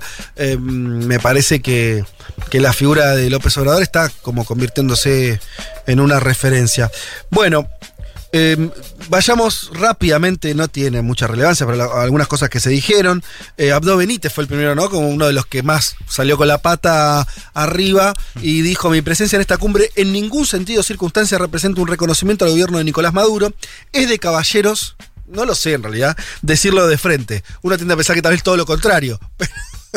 ahí está la declaración del. Aparte fue del lo primero que dijo y hubo un silencio estampa en todo el lugar. Qué y, manera de y déjame hacer un paréntesis. Hablando de caballeros, eso es una de las grandes críticas. De hecho, Juanma subió una frase interesante de la canciller Paramenia. Eran decenas de hombres, solo dos mujeres. Eso también es una cuestión Sí. a ver de la CELAC. La verdad, es una, una foto que a mí me da mucha Igual no es de la. CELAC, sino de, de los jefes. En general, Claro. pero bueno, en la CELAC se veía claramente, eran todos hombres, solo dos mujeres y la canciller eh, panameña fue la que dijo, Sí. bueno, acá se plantea mucho el lugar de la mujer, pero acá las mujeres no estamos. Eran Se lo dijo al lado de Pedro Castillo, aparte. Bueno, eh, Maduro dijo, nosotros creemos profundamente en el diálogo eh, y yo le digo al presidente de Paraguay, ponga usted la fecha, el lugar y la hora para un debate sobre democracia en Paraguay, en Venezuela, en América Latina y estamos ahí para darlo. O lo digo un poco más, si me permiten la pasión, ponga usted, presidente la calle, Presidente Lacayo, ponga usted la fecha, la fecha y el lugar. el lugar para un debate. O ponga usted, presidente López Obrador. Claro, y lo agrega, el momento es, estaba atacando a los, a los presidentes de Sí. derecha, entonces lo agrega AMLO como paraguas. eh, Que Venezuela está lista, dice, para debatir la democracia, de libertades, de resistencia, de revolución y de lo que haya de que debatir, de neoliberalismo, bla, bla, bla. Yo te digo, es un dato, más allá de lo- los dardos de Paraguay y Uruguay, en específico a Maduro y también a Cuba, es un dato novedoso que Maduro vuelva a sentarse con todos esos presidentes y que no le hagan un vacío mayor. Claro. Que no se pare- que- o, o pararse e irse en el momento que habla. Es Ma- cierto Maduro se sentó con su saquito azul, Sí, sí. habló, tuvo el discurso, polemizó, pero estaba ahí y después se sacó una foto y estaba al lado de la calle. Hace tres años atrás esa foto no hubiera podido ser y tiene que ver creo con el diálogo en Venezuela también, Fede. Sí. De hecho Y- invitó y- a todos y- Maduro a las elecciones, dijo, ustedes quieren ver qué pasa con la democracia en Venezuela, vengan a las elecciones en, en- Recordemos- noviembre. Y las Recordemos- encuestas que lo dan favorable al oficialismo también para Re- las elecciones. Recordemos que en Venezuela, pues digo porque es, es un. Lo, lo hemos nombrado en el programa anterior, pero no me acuerdo cuándo. eh, pero no tanto, es que va a participar la oposición. Sí. 21 de noviembre. También, che, el noviembre que vamos a tener va a ser Tremendo. altísimo. Pará, misma fecha Venezuela y, y Nicaragua Nicara- también, ¿no? Ese mismo Pará. Chile te iba a decir eso. Chile. Nicaragua y Venezuela. Ah, papá. Para, y Nicaragua es el mismo domingo. Lo de Nicaragua, también, ¿no? digamos Sí. que tal vez no interese tanto en ningún sentido esa Ya elección. Sí. podemos decir el ganador. Claro. no hay mucha Pero digamos, pero sí, elecciones competitivas en Chile y en Venezuela. Bueno, Va a ser un domingo. Y además estamos hablando de dos países que van a definir muchas cuestiones esas elecciones, Sí. ¿eh? No son Yo legislativas. justo te iba a pedir ese fin de semana. Perdón, porque sí, legislativas Sí, la- en Venezuela. en realidad Quiero de pero- Venezuela me pero no parece son que- legislativas, ¿no? Es, mucho más que una elección legislativa. Sí, de gobernadores y eso, pero entiendo que las encuestas lo dan Va a ser muy un noviembre cargado. Noviembre Sí. también tenemos Sí. la COP en Glasgow, que va a ser gruesa también. ¿no? También, La cumbre climática. hemos hablado de esa cumbre. Un, un noviembre movido. Bueno, eh, Nos juntamos en el castillo y lo. En- Dale. sí. vamos a cerrar esto. Vamos a cerrar esto con un audio de una entrevista que uno de los hijos de Jair Bolsonaro, Eduardo Bolsonaro, Sí. Sí. realizó en la televisión argentina, más precisamente en el canal TN, que en un muy fluido español, Muy. Argentino, de hecho, ¿viste que hablaba con la ya? total. Porque creo que tuvo una novia argentina, ¿no? Lo contó en alguna de estas entrevistas que estuve. Y es Ah, eso no Parece lo que tuvo una novia argentina y que a partir de ahí Claro. pegó un. Imagínate es de Río de Janeiro. Alguna argentina que medio confundida cayó ahí. ¿Por y qué este langa, confundida? ¿no? Este langa. Sí. Langa de derecha. Sí. Eh, bueno, este muchacho, no hace falta, con, con decirle que es el hijo de Bolsonaro, ya está, me, ahorro cualquier otro comentario. Eh, pero, ¿por qué lo traigo el audio? Lo uno a lo de la CELAC, lo que decía Juanma, Brasil no está en esa instancia, pero, y esto es algo que creo que está recontra subleído, el bolsonarismo, más allá de su deriva interna en Brasil, y veremos qué pasa con las elecciones, es un movimiento político que cada vez más está queriendo jugar como sus fichas regionales. Sí, claro. ¿Con qué? Siendo la base de una nueva etapa de una, dere- de una ultraderecha regional, con financiamiento y vínculos muy obvios con la España de Vox, pero con, sobre todo diría, vayamos abandonando esa, esa, esa, esa cuestión medio iberoamericana y pensemos la de verdad, que es con el trampismo y el Partido Republicano de Estados Unidos. Sí, ¿no? con el hijo mismo de Donald Trump, que lo planteábamos Exacto. hace un par de domingos. Entonces, este muchacho hablando en español fluido en TN después de las elecciones en Argentina, bueno, esto dice. Miro un poquito en Argentina que está se pasando ahora el mismo que se pasó en Brasil en 2018. Es decir, que la izquierda está yendo para abajo. Las personas están se dando cuenta de cómo son las políticas de izquierda. Porque el socialismo cuando se empieza, principalmente a los pobres les gusta, pero en un segundo momento se dan cuenta que están destruyendo el país. Entonces, eh, siguiendo con políticas de izquierda, socialista, la tendencia es que Argentina se va a aún tener una situación aún peor do que ahora. Argentina no va a salir de esta crisis fácilmente, se va a quedar al menos un par de años, pero seguramente no es con políticas asistencialistas o intentando hacer el control de la economía con mano de hierro, es que se va a se, se sacar de esta situación. Argentina está yendo el mismo camino de Venezuela y no adelanta decirme que Argentina es un país rico, un país grandioso. Todos nos sabemos que sí lo es, pero Venezuela también. Por donde pasa el socialismo deja un rastro de miserables. Un mundo de sensaciones. Un mundo de sensaciones. Contamos lo que pasa afuera, por lo menos mientras existan los casquetes polares. Después vemos. Algo huele a podrido en Dinamarca. Bueno, en todo el primer mundo. Federico Vázquez, Juan Manuel Carg, Leticia Martínez y Juan Elman. Un mundo de sensaciones.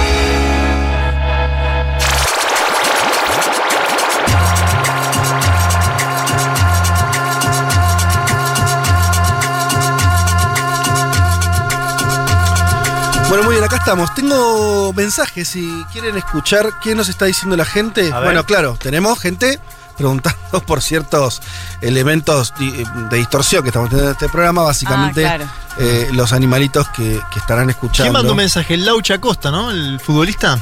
Tengo, mira, tengo uno que dice, Guillermo Pujadas nos dice, A ver. puede ser, haciendo alusión, entiendo, al, al pájaro que nosotros vimos, Sí. puede ser un carcará, A ver, ¿cómo bajó por la rata. es? ¿Viste? Yo dije Ah, eso. ah, atención con el- A ver, googleemos Carcará ya mismo, ¿no? No tengo idea de lo que está quizás- hablando, pero... No, pero, viste, te dije eso. Quizás está buscando la ratita, la laucha, no sé Porque qué. la huele, dice el oyente. No, no es. No, no es un. Uy, no, no es acá David dice que no vio más la laucha, así que por ahí No quizás es un cargará pasó. porque, o sea, ahí busqué y, y, o sea, son distintos. Claro, sí, Pero este sí. era lindo también y tenía un poco de color. Está Uy, ¡Ay! uy, uy. Mamá. Bueno, para quienes se perdieron, primero apareció una laucha barra ratón, después un búho, escuchábamos un bebé. búho. Y ahora hay Y un ahora hay pajarón un pajarón que Este, este pájaro es Pero puede ser una que- paloma eso, pero muy grande o no? Para mí Para es mí- el logo de una no, banda de heavy son dos, metal. ¿Son dos? son dos. No, están desesperados buscando la Para mí es el seguro. logo de una banda de heavy metal. ¿Viste cuando vos vas a ver a Iron Maiden que aparece una- un pájaro de metal? Sí, boludo, es Ay, como un ay, ay. halcón cuando se. Es un cuervo, es un cuervo. Digámosle a los oyentes, somos cuatro porteños asustados por un pajarito. Tampoco, no, no hay un Claro, monstruo. Pero imagínate alguien que nos está escuchando en este momento en No, Córdoba. bueno, pero pará, por eso, pará. por eso. No, pero, pero también contexto, porque digo, a ver, es verdad, ahora hay una ventana abierta por COVID, el patio es más o menos reducido y de repente, claro, y es como medio estrecho además, medio angosto. Entonces, claro, el, el pájaro ahora sí la empieza a volar y yo tengo miedo que se meta acá. Sí. No, Están obvio, se mete acá. muy cerca Igual, de- de sí, hay- suceder. confieso que como no porteña, cuando escuché el búho, por No, ejemplo, no, recuerdo haber escuchado un búho acá en Buenos Aires. ¿Dónde En cambio, naciste? en el campo sí ¿Dónde naciste? escuchás búhos todo ¿Dónde el tiempo. naciste? En Bragado. Sos porteña entonces. ¿Cómo? Sos porteña. Ella es porteña porque cambió el Dice domicilio. como no además. porteña. ¿Qué no porteña? No, pero ¿Dónde- digo, en mi pasado. ¿Dónde votaste, Leti? Ahora sí, domicilio no, no, legal. no. no. a lo que voy es que en mis muchos años que viví en Bragado, sí ibas al campo y se escuchaba el búho. No recuerdo haber escuchado un búho acá, hasta hoy. acá el operador nos dice que arriba tenemos, no lo vemos nosotros, arriba nuestro. ¿Acá? Hay dos búhos. Acá, acá. Sí. Ay, y las palomas. son hermosos. Si es que son palomas. O sea, yo para darles una idea es como más grande que mi hija, una de las palomas. Ah, bueno, ¿viste? Claro. 9 kilos pesan. No tengamos vergüenza de decirlo. Eh, No, se nos hay mete acá terror, un hay terror, hay terror. Bueno. Este, Cerra un poquito la si yo veo, si yo le acabo de Pero sacar una no, foto. dejá así un poquito de, de adrenalina. Yo le, Juan. yo le saqué una foto, la veo de cerca, parece ser, obviamente esto no sé nada, pero parece ser una paloma, ¿no? En sus rasgos. Pero, Pero tiene color. es de un tamaño. Es- Muy sí, grande. sí. Mirá qué fotón que sacaste. Sí, ¿eh? muy buena. Muy bien, ¿eh? eh, bueno. No sé ¿Qué, si dice. ¿Qué dice la gente que hará? Y la gente nos trata de, me parece, de giles, a ver. Em, Bueno, estuvimos toda la semana analizando, ¿no? Una semana complicada de la Argentina. Estamos con un poquito de Estamos distensión. tensos. ¿Qué claro. dicen? Nos están... no, nos piden videos, nos piden fotos. Eh, por favor, Fede, lo más porteño que hay es no ser una paloma grande. No, ¿Y por no. qué, eh, Victoria? Bueno, es que no, Pará, no tengo más palomas vemos todo el tiempo acá en la ciudad. Esto es un recontra Eso no palomón es- si es una eso paloma. no es una paloma, eso no es normal. No, es muy grande. Eso no es normal. Quieren que suba la foto del. Bueno, la Sí, subo. subí. Para mí hay que subirla a Twitter Pará, instantáneamente. igual quiero decir algo, solamente abriendo un poco el paraguas. En esa foto parece un poco más chica y menos. Sí, eh, sí, no se- no- no se de refleja en lo es. que se Claro, ve en sí, directo, solamente tengamos en cuenta eso, que es peor. O sea, ya te- acá ya es nos peor. estamos atajando. Pará, quiero ver los búhos. Son re lindos. La subo, no sé, a mí Es una Instagram, ¿dónde pareja. la subo? sí, O es- a Twitter. Es, una pareja de palomas. En este momento están. Si la ciudad de tu Insta, me paso ahí como metes un. ¿no? Un contenido. No, y además un poquito los followers nos suben, ¿no? Bueno, entonces le voy a poner como historia en, en, eh, cosa que no hago nunca. Upa, en mirá. Instagram y. Crearon un monstruo, ¿eh? De repente ahora hay un influencer. Oh, mirá, el ahí va. influencer de las aves. Upa, upa, upa, upa. Y juzguen ustedes. Yo voy a Ah, compartir. etiquetanos, etiquetanos así lo podemos. Oh, ya lo Pero mandaste. oíme, decime, decí cómo es tu Instagram. Eh, ¿Cómo es mi Instagram? No, ni sé ni cómo es. A ver, mi Instagram. Es eh, Fede Vázquez 79. Ah. Vean ahí en las stories está la foto de ese eh, animal. Bien. Bueno. em, No sabes por dónde seguir. no, Estás porque. como. te- estás- te- te- la, la fl- la flora y la fauna te puso. dos palomón ¿no? y dos búhos. Todos están mirando los celulares, las fotos. Bueno. Bueno, ya está, ya está subida a mi. em, como historia en mi Instagram. eh, repito, eh, Fede Vázquez 79. Ahí lo ven. Y nos comentan. ¿Qué es, ¿Qué es eso? Si es una paloma gigante, si es otro tipo de ave. Y como dice Juan, Es una paloma, dice Analí en, Gago. en la vida real se ve mucho más grande Sí, de lo que sí. se ve en la foto. Es una paloma, dice Loren. Bueno, ah, es una paloma. Entonces, y nosotros estuvimos bien, dijimos, es una paloma, pero muy grande. Sí. Pero tiene colores. Ahora es gigante, ¿eh? Sí, este es el palomo Usuriaga, man, que o sea, es una cosa. Pero además tiene 90, colores, chico. no se ve en la foto, pero tienen colorcito. Es que quizás es un. Bueno, para mí no es un cárcara igual. Bueno, eh, ¿qué hacemos? ¿Seguimos con el programa? Sí, sí. Dale, por Sigamos favor. con el programa, eh, acomodé lugar. De acá, lo que se venía era ir a Uruguay, ¿no? Eh, y vamos a hablar entonces de la movilización en Uruguay contra el gobierno de la calle Pou, paro del PIN-CNT, sindical unitaria. Sí, señor. Hay que marcar eso, porque es un extraño caso eh, en Latinoamérica. Argentina, por ejemplo, tiene sindicatos fuertes, más no una central única. Eh, lo tuvo mucho tiempo, después ya no. En Uruguay es una tradición que muy fuerte, ¿no es cierto? Tradición muy fuerte eh, y que además, como decía Leti antes, es el tercer paro general desde que la coalición multicolor está en el gobierno, ¿no? Desde que Luis Lacalle Pou es el presidente de Uruguay.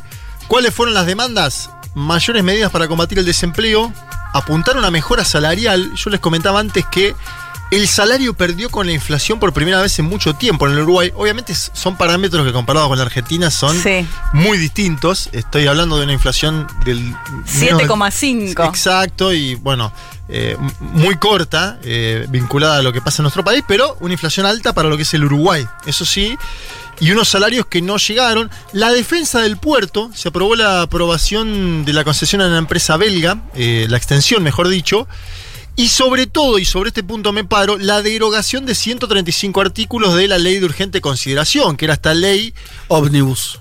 ómnibus neoliberal que ayer le, le- le puso en cara al presidente cubano Díaz Canel a Luis Lacalle Pou en la, en la misma cumbre de la CELAC, es decir, que ya tomó dimensiones de, de discusión no solo en el interior. Leandro Grille nos dijo acá algo sobre esa Sí. ley, que es una ley que la pasaron como urgente y que ninguno No de tenía nada de la pandemia. Tenía que ver con la pandemia. Exacto. Es, es el paquete de medidas de la calle, de ordenamiento. programa, su programa- económico que implica, por ejemplo, cambio en las posibilidades de cambio en las empresas eh, del Uruguay, que como bien sabemos, Fede tiene una tradición de empresas públicas muy fuertes. Algunos dicen que es el puntapié para una privatización de alguna serie de empresas y demás. ¿Qué hizo Luis Lacalle Pou? Luis Lacalle Pou por la mañana del día del paro y la movilización dijo lo que dicen todos los gobiernos del mundo cuando hay paro y movilización. ¿Qué es? Este paro es político. Claro. Escuchemos al presidente de Uruguay por la mañana, Luis Lacalle Pou. Estuve leyendo la- las arengas o la plataforma del, del paro de PIT-CNT. Están en todo su derecho. Simplemente Uruguay necesita trabajar más. Uruguay necesita esforzarse. Estamos saliendo de una pandemia. Este es un paro claramente político. Claramente político. Entre otras cosas, contra la LUC. Bueno, el clásico, ¿no? El clásico discurso, Uruguay necesita esforzarse, vayan a trabajar, casi que les está diciendo con otras palabras el presidente Luis Lacalle Pou, al que tampoco se le conoce mucha ex- experiencia en términos laborales, digo, como para graficar la situación. Viste que a veces los presidentes, como Macri llamándote a trabajar, Macri decía, eh, ¿por qué no trabajan los sábados, los domingos? Bueno, Mauricio, no me estás hablando de una experiencia, de un CV importante en términos laborales. Lo mismo digo de Luis Lacalle Pou, ¿no? Sí. Sin, sin menospreciarlo en términos políticos, un político tradicional, de familia política, pero no es que viene de. No es el Boca Andrade, ¿no? Que viene del, del ámbito laboral, del mundo del trabajo. Eh, y aprovecho que dije el Boca Andrade y lo cité. Boca Andrade es un senador uruguayo vinculado al movimiento sindical desde hace mucho tiempo. ¿sí? Es senador por la lista 1001 dentro del Frente Amplio. Estuvo en el paro en la movilización y comentó a un medio uruguayo llamado El Popular, eh, interesante, comentó la situación económica que él ve en el Uruguay. Yo digo, Andrade me parece que hay que prestar atención de acá al futuro. Muchos lo sitúan como posible candidato a futuro, o al menos disputando internas. Después te voy a nombrar otros eh, posibles candidatos a futuro, lo que pasa en el Frente Amplio, etc. Ahora, Oscar Andrade es un nombre a seguir, ¿no? Eh, algunos dicen A mí me encantaría el que Lula haya- uruguayo. Me Bueno, encantaría que, Falta, ¿no? que haya un presidente en Uruguay que se llame Oscar finalmente. O sea, lo necesito. Y claro. Oscar o Washington, dame uno de los dos. Necesito Y que un presidente O- se llame así. Oscar se llama el Boca, es fanático del Indio Solari. me ¿Ah, parece- sí? sí. Ah, mirá qué interesante. La verdad es un personaje muy peculiar. ¿Edad? Y t- 40 debe tener Oscar. Ah, pensé que era más- más ahora cerca lo- de los 50, Ahora lo ok. googleamos, ¿no? 40 debe tener Oscar. Vamos a escuchar a Oscar Andrade, que aparte es muy, muy prolífico en su forma de hablar, hablando sobre la A ver. situación económica del Uruguay. Tenés 100.000 uruguayos más que cayeron en la pobreza, fueron empujados, se perdieron 60.000 puestos de trabajo, bajaron salarios y jubilaciones, se bajó el presupuesto de vivienda, se bajó el presupuesto de la educación, se resintieron las empresas públicas y en un país que produce alimentos para 30 millones de personas, 29 de cada 100 uruguayos están en la inseguridad alimentaria. Eh, eh, esta es una demostración de rebeldía, una acción nacional que pone arriba de la mesa que no pueden seguir siendo los salarios los que paguen la cuenta, que no se puede destrozar el Instituto Nacional de Colonización, que no se puede seguir recortando el presupuesto para salud, educación y vivienda. Es una plataforma extraordinariamente justa que demuestra que, que si se continúa con, una, con un gobierno para pocos, va, va- va a existir caminos de resistencia. Bien, ahí pasaba Andrade. Participaron Mujica y Topolás, que hay una foto donde se los ve, ¿no? En la, En la reposera. Sentados como, claro, como quien espera. Ah, Estamos hablando de dos, dos personas eh, de larga edad, obviamente. Yo si fuera Mujica ni iría ya a las Sí. movilizaciones. Admiro la capacidad que tiene para seguir yendo y para estar incluso en la pandemia, un hombre que, que ha tenido sus complicaciones de salud durante largo tiempo. Por la tarde habló Marcelo Abdala, que es secretario general del PIT-CNT. Contestó eso del paro político. Vos eh, lo, lo mencionaba, Fede, porque él dice: levantemos la cabeza. Cualquier acción del movimiento obrero popular no es solo sindical, sino del conjunto de los sectores populares. Y esa es la mejor política. Le contestó como parándose por encima al presidente de la nación. Asume una lucha general ¿no? contra este gobierno eh, conservador. Eh, un contexto de, de dificultades crecientes por la pandemia, por la orientación económica también. Y hay una tonalidad de Abdalá que tiene que ver con el artiguismo uruguayo, porque utilizaron una frase de Artigas para convocar y para movilizar. Quiero que escuchemos esa parte de Marcelo Abdala finalizando el acto del PIT-CNT y después voy a contar algo del PIT-CNT vinculado al Frente Amplio, porque me parece que la ventana que tenemos que abrir nosotros para pensar acá es, ¿y ahora qué pasa con el Frente Amplio? ¿Para dónde va el Frente Amplio? Es una de las grandes discusiones que hay en el Uruguay. Vamos a contar ahora un poco de eso. Pero escuchemos primero al secretario general del PIT-CNT, Marcelo Abdalá, hablando de cómo fue la jornada de paro y movilización. con Artigas. ¡Viva la patria de Artigas! Que los más infelices sean los más privilegiados. ¡Viva la unidad del campo popular! Hoy hicimos historia. Arriba, compañeras y compañeros. que los más infelices sean los más privilegiados. ¿No? Una frase peronista de Artigas. Sí. ¿No? Sí, sí. Que puede tener alguna. algún link. Bueno, che, eh, porque además esto eh, se lo pregunté a alguien de, de allá hace no tanto si, si, si cuánto estaba unido. O sea, en realidad lo que le quise preguntar es qué clima había ahora que tienen que enfrentar la cuestión de eh, del referéndum que va a ser clave. Exacto, ahora vamos Todos dicen, sí. creo eso, ¿no? Como de, de cómo salga el referéndum, son dos Uruguay, plebiscito, Uruguay ¿no? distintos. Es un plebiscito sobre la gestión, básicamente, porque primero es la, la ley primordial del gobierno de la calle Pou y porque del otro lado han juntado 800.000 firmas, una bestialidad, Fede. Me decía que no era tan optimista en el sentido que no es que veía que iban a reventar las urnas, que estaba recontra Parejo, peleado. Parejo, sí, yo creo lo mismo. Y eso para una cosa. Históricamente en Uruguay, eh, no tengo los números acá, pero hubo al- algunas votaciones donde, donde el- hubo un voto muy sólido para, sobre todo cuando tu- tuvieron que frenar cuestiones que tenían que ver con las privatizaciones y demás. Es decir, no sé si están en la misma situación, parece como un escenario de mayor paridad. Parece de mayor paridad y aparte en la calle, si miramos las elecciones en América Latina, casi todos los oficialismos les fue mal. La calle conquistó mayoría de alcaldías, ¿sí? Eh, perdió en las dos más grandes. Viste que siempre las elecciones podemos. Sí, Montevideo Canelones, ¿no? Claro, perdió Montevideo y Canelones. Sí. Ahora, Pero en el resto- interior ganó y con fuerza. Eh, bueno, me parece que ese dato hay que tenerlo en ¿Cuándo cuenta. es la fecha de ese plebiscito? No, se sabe todavía, se- Ah. se, estipula que pueda ser en marzo del año próximo, marzo Claro. 2022. No falta mucho. Está bueno porque nos agrega un poco de distancia del noviembre escandaloso que vamos a tener Sí, en mal. informativos. Bueno, la otra noticia del PIT-CNT está vinculada al Frente Amplio.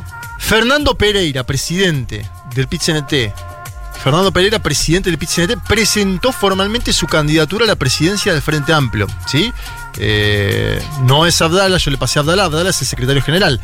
Pereira es el presidente del PIT-CNT, va a pedir licencia en el próximo congreso del PIT-CNT, que va a ser el 25 de septiembre, deja la actividad sindical después de 25 años para dedicarse a la construcción del Frente Amplio. Tiene el apoyo, estuve preguntando, tiene el apoyo de el MPP de Mujica, del PC y del astorismo, es decir, tres sectores muy amplios del, del propio FA, tres sectores importantes de peso, no así del Partido Socialista, que lleva a Gonzalo Sibila, su actual secretario general, como candidato a la presidencia del Frente Amplio. Parece que es una apuesta más de Sibila de levantar también la cabeza dentro del Frente Amplio y él me dice, ayer justo hablé con él, chateé, tener ciertas discusiones en la interna, ¿sí? Eh, parece a, mí, en lo personal, si me preguntás, él se está queriendo diferenciar de todos estos sectores que han logrado una unidad y que van detrás del PIT-CNT y obviamente plantear eh, una posición distinta. Los que saben de la política uruguaya me dicen, me descuentan que Pereira va a ser el presidente del FA. Yo no sé. Me cansé de decir de que me digan cosas y que después pasen otras. No en Uruguay, sino en América Sí, Latina en general. digo. Y sí. Eh, pero siempre. si uno tiende a ver el desagregado, Sí. el MPP, el PC, el astorismo y demás, Hay una dice, mayoría ahí. Hay una fuerza grande ahí en ese sector.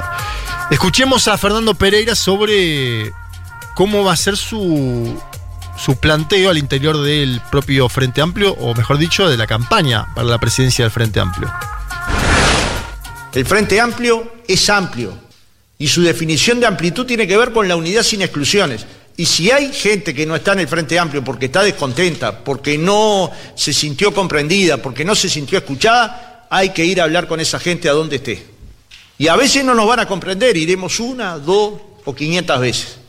Y a veces van a seguir sin comprendernos, pero nunca levantarle un muro a un compatriota.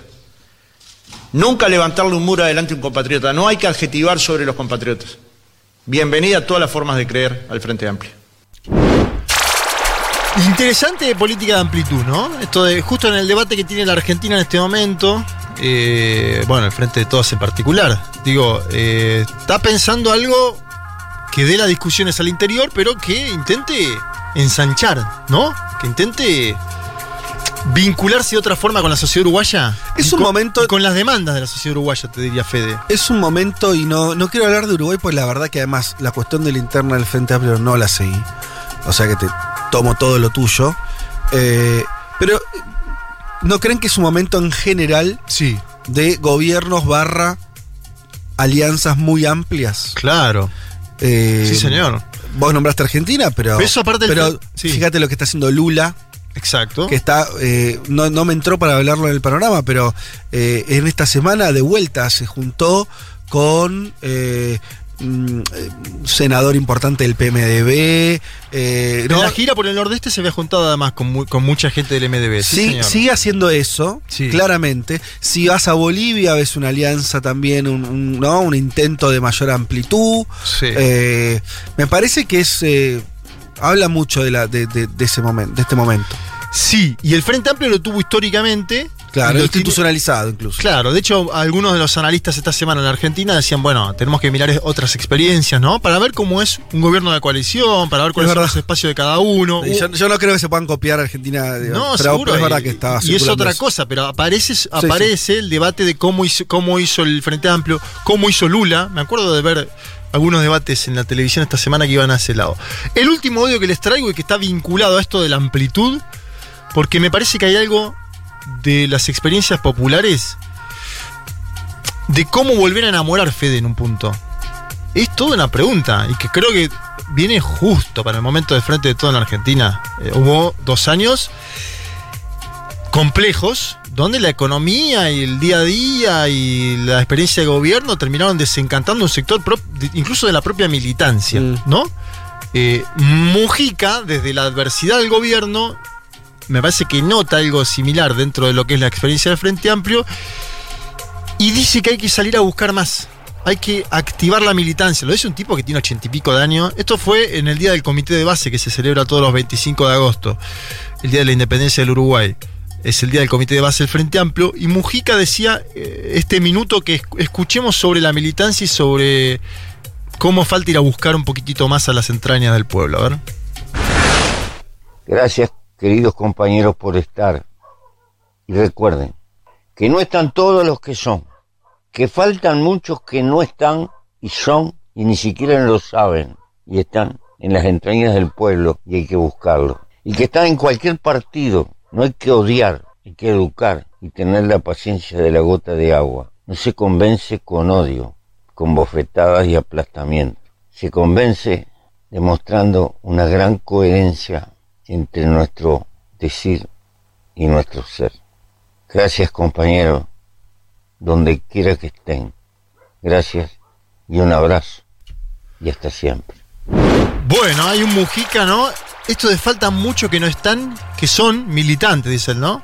Y ni siquiera lo saben, que están en otros partidos, que están en las entrañas del pueblo y que hay que buscarlos. Eh, por ahí estoy pensando yo mucho en el espejo argentino, ¿no? Pero me parece que hay algo ahí de. Nada, de mostrar coherencia entre el decir y el hacer, ir a buscar, movilizarse. Me parece que es una buena síntesis para el final de esta columna, que quedan dos cuestiones entonces en el Uruguay, en el horizonte. Primero, la elección interna del Frente Amplio. Sí. Con un desenlace que parece más o menos obvio con la candidatura casi unitaria de Pereira. Y por otro lado, la consulta popular en torno a la ley de urgente consideración, que ahí sí creo, Fede, eh, va a ser el gran. Bueno, la- el, el termómetro ¿no? de la política uruguaya. Te cierro con un par de uruguayos que nos estuvieron escribiendo, Sí, así le damos la voz a ellos. A ellos. Eh, tengo por acá, eh, eh, bueno, no tengo el nombre, creo acá del amigo, eh, pero nos manda una foto, en principio, de su comida, que dice carne, papas y boniatos al horno desde Montevideo, Uruguay, esperando que se hable, que Carga hable del paro. Del, del pit CNT. Eh, el Boca Andrade dice: suena entre una gente como el nuevo Mujica. Como el nuevo Mujica. Vos algo dijiste. Tiene el pueblo atrás de él. Saludos desde Uruguay. También. eh, Muy carismático, Andrade. Sí, también tenía otro mensaje por acá que no quiero. Ah, este. eh, que viene siendo el amigo. Tenía el nombre también, bueno, no sé por qué se me fue. Pero básicamente nos dice: acá, dice, acá es presidente de la República, no de la Nación, como allá. Sergio nos dice esto. Otro argentinismo es decir el Uruguay. Se nombra al país sin él. Eso es para el río. No sé, yo creo haber escuchado a los uruguayos decir el Uruguay, pero por ahí estoy. Sí, a Mujica lo he escuchado mil veces diciendo el Uruguay, pero bueno, por ahí él considera que Mujica no es uruguayo. Y cierra. Es Ah, argentino, ¿no? Oh, acá no dicen la Argentina. Vamos. Ah, y el pájaro, Ah. y el pájaro parece paloma, dice. Eh, Oh, el qué el todo pájaro- mal con ese oyente. Sí, sí, ¿cómo se Sergio llama? ¿Qué diga? Sergio. Sergio. No se enoje con Ah. Sergio. Che, eh, Sergio, ¿sos mancha o bolso? Contestanos eso al WhatsApp. Che, eh, y eh, eh, Alana dice, los escucho, me encanta, los escucho siempre desde el Uruguay, justo, desde Uruguay, dice. Gracias por dedicar un rato a conversar sobre las cosas que pasan acá. Es muy interesante escuchar su punto de vista. Bien, no, no agrega más. Y tengo que decir que el saldo abrumador de nuestros oyentes es que es Paloma. Yo no sé si, David, hay un audio de alguien especialista, no sé si lo tenés ahí a mano. El señor Di- Diego Perrota, que dice, se llama Paloma después de ver la imagen, entiendo yo. Paloma Picazurú, no, Picazuró o, palo, o Paloma Pinta. A ver qué dice. Sí, es una paloma, se llama paloma picazuró o paloma pinta. Saludos, Diego. Bueno, Diego. Bueno, Dieguito querido. Te agradecemos mucho. la verdad que está bueno esto de abrir las consultas, ¿no? Para, ¿Cómo era? Sobre Paloma lo que pica. sucede. Sorú. Eh, Claro. Bueno, eh, con esto creo Y que son no- grandes. Son, sí. Ah, sí, sí, es igual. Es esta, muy bien. En el- ¿Es no me acuerdo el nombre del Ya oyente. Chequeaste la, la imagen y se parece. Sí, es muy parecida. Bueno, gracias Diego entonces por Diego. revelar el misterio. Y de acá nos vamos rápido, escuchamos una, un temita. ¿Sí? Virus, dale. Recordando tu expresión, vuelvo a desear esas noches de calor, llenas de ansiedad. Cuando se estrenó la Guerra de las Galaxias, Francia todavía usaba la guillotina. Delicias del primer mundo.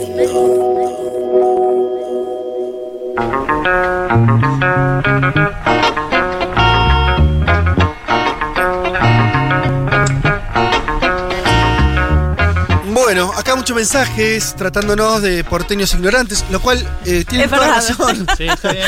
Eh, a vos te dice Yo me Leti que- considero bonaerense. Bueno, ahí ya, Claro, ya sabía que iba a sí. empezar la me pavada. llamo Juan Manuel, Dale, viví querido. gran parte de mi vida en San acá. Martín, he votado en José León Suárez Ahora, el domingo San Martín, pasado. vivir en San Martín o vivir en Almagro, en cuanto a la experiencia No de mismo. urbanidad, No, no es lo mismo. No es lo mismo. No, sí, lo No es lo mismo. No es lo mismo, señores. No Por algo en un distrito gobierna el frente de todo y en el otro gobierna. Además, PRO. decilo, Juanma. siempre se pone moralista, dejate de joder. Sos- ¿Dónde vivís ahora?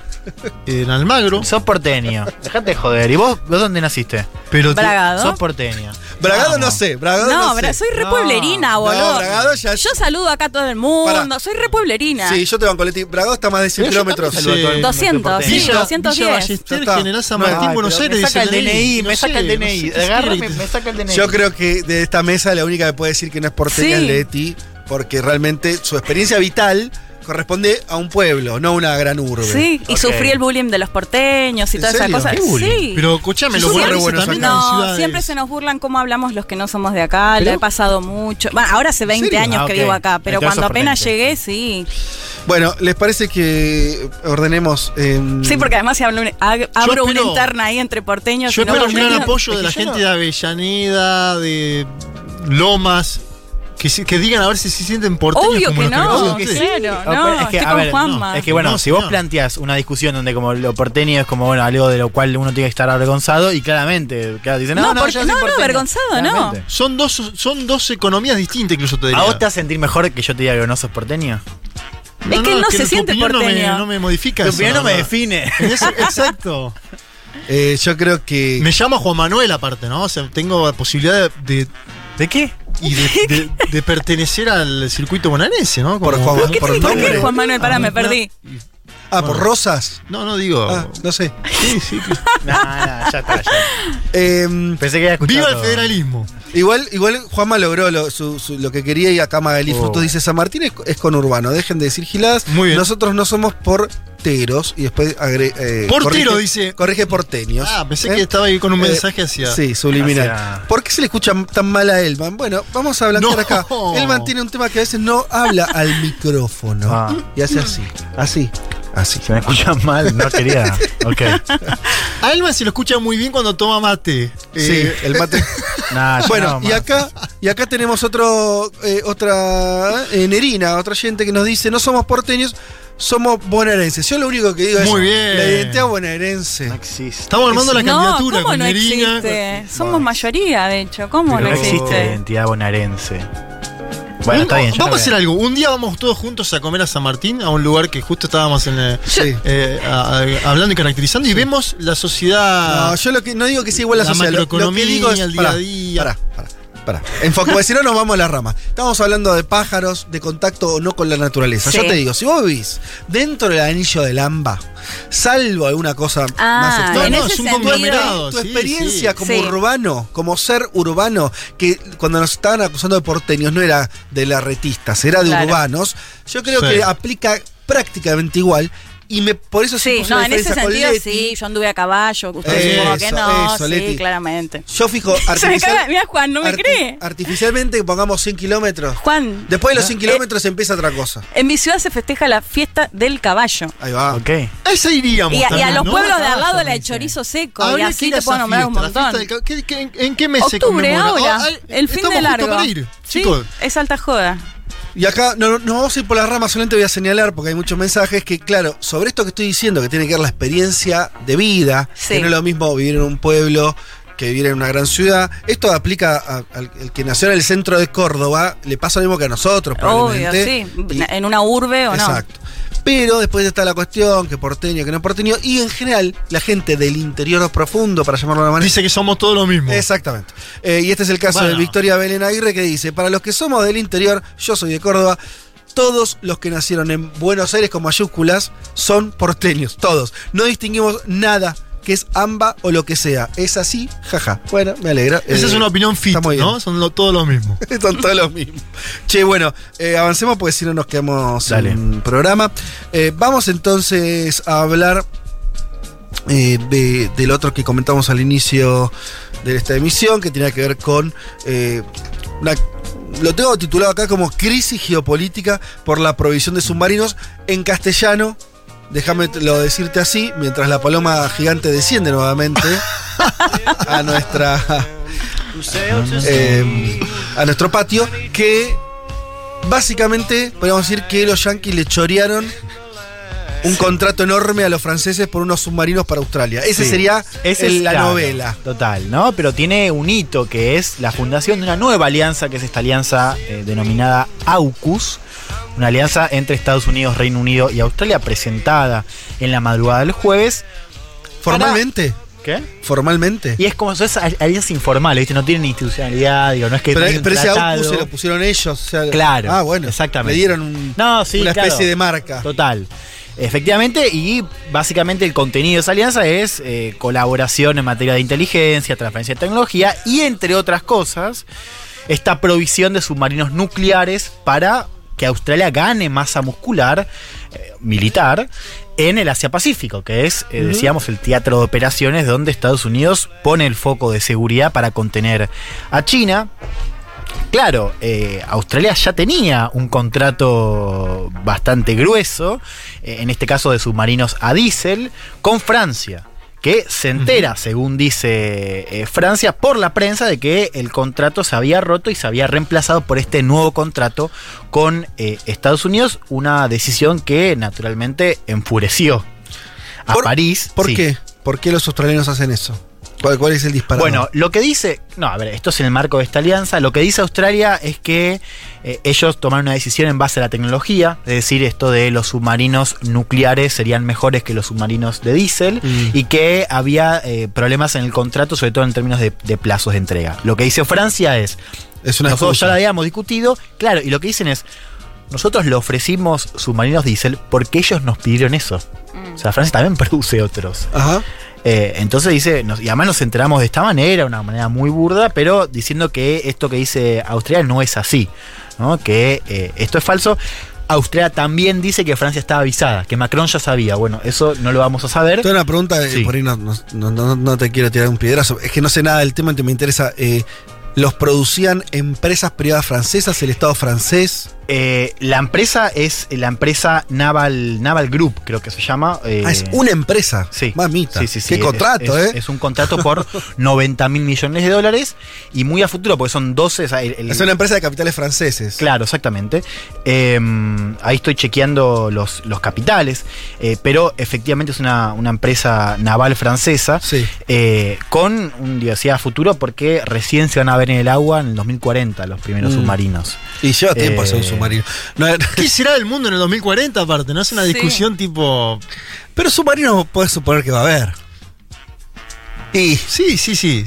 Si hay, si hay humanos, decís. Agua va a haber seguro, porque está, ¿no? El calentamiento global hace que haya cada vez más agua. Así que, bueno, si hay más agua, submarino va a haber. Es una empresa estatal, ahí estoy chequeando. es una empresa estatal. Ah, bueno, sí, cobra. digo, la pregunta es obvia, ¿no? Digo, no, eh, sería entendible que los franceses defiendan a una, empre- a, una, a una empresa de capitales franceses, pero todavía más si es del Estado francés. Efectivamente, sí, sí, sí. sí Porque se de- toca más también los geopolíticos. se Claro, a ver, todo. la cuestión es, claro, la humillación que siente Francia es geopolítica, que ahora también tiene otros condimentos que ahora voy a, a comentar, pero les decía una decisión que enfurece a los franceses, eh, una puñalada por la espalda, Mm. dice, así lo describe el canciller eh, francés, que también apuntó contra Estados Unidos. Escuchemos lo que decía después de conocerse la noticia.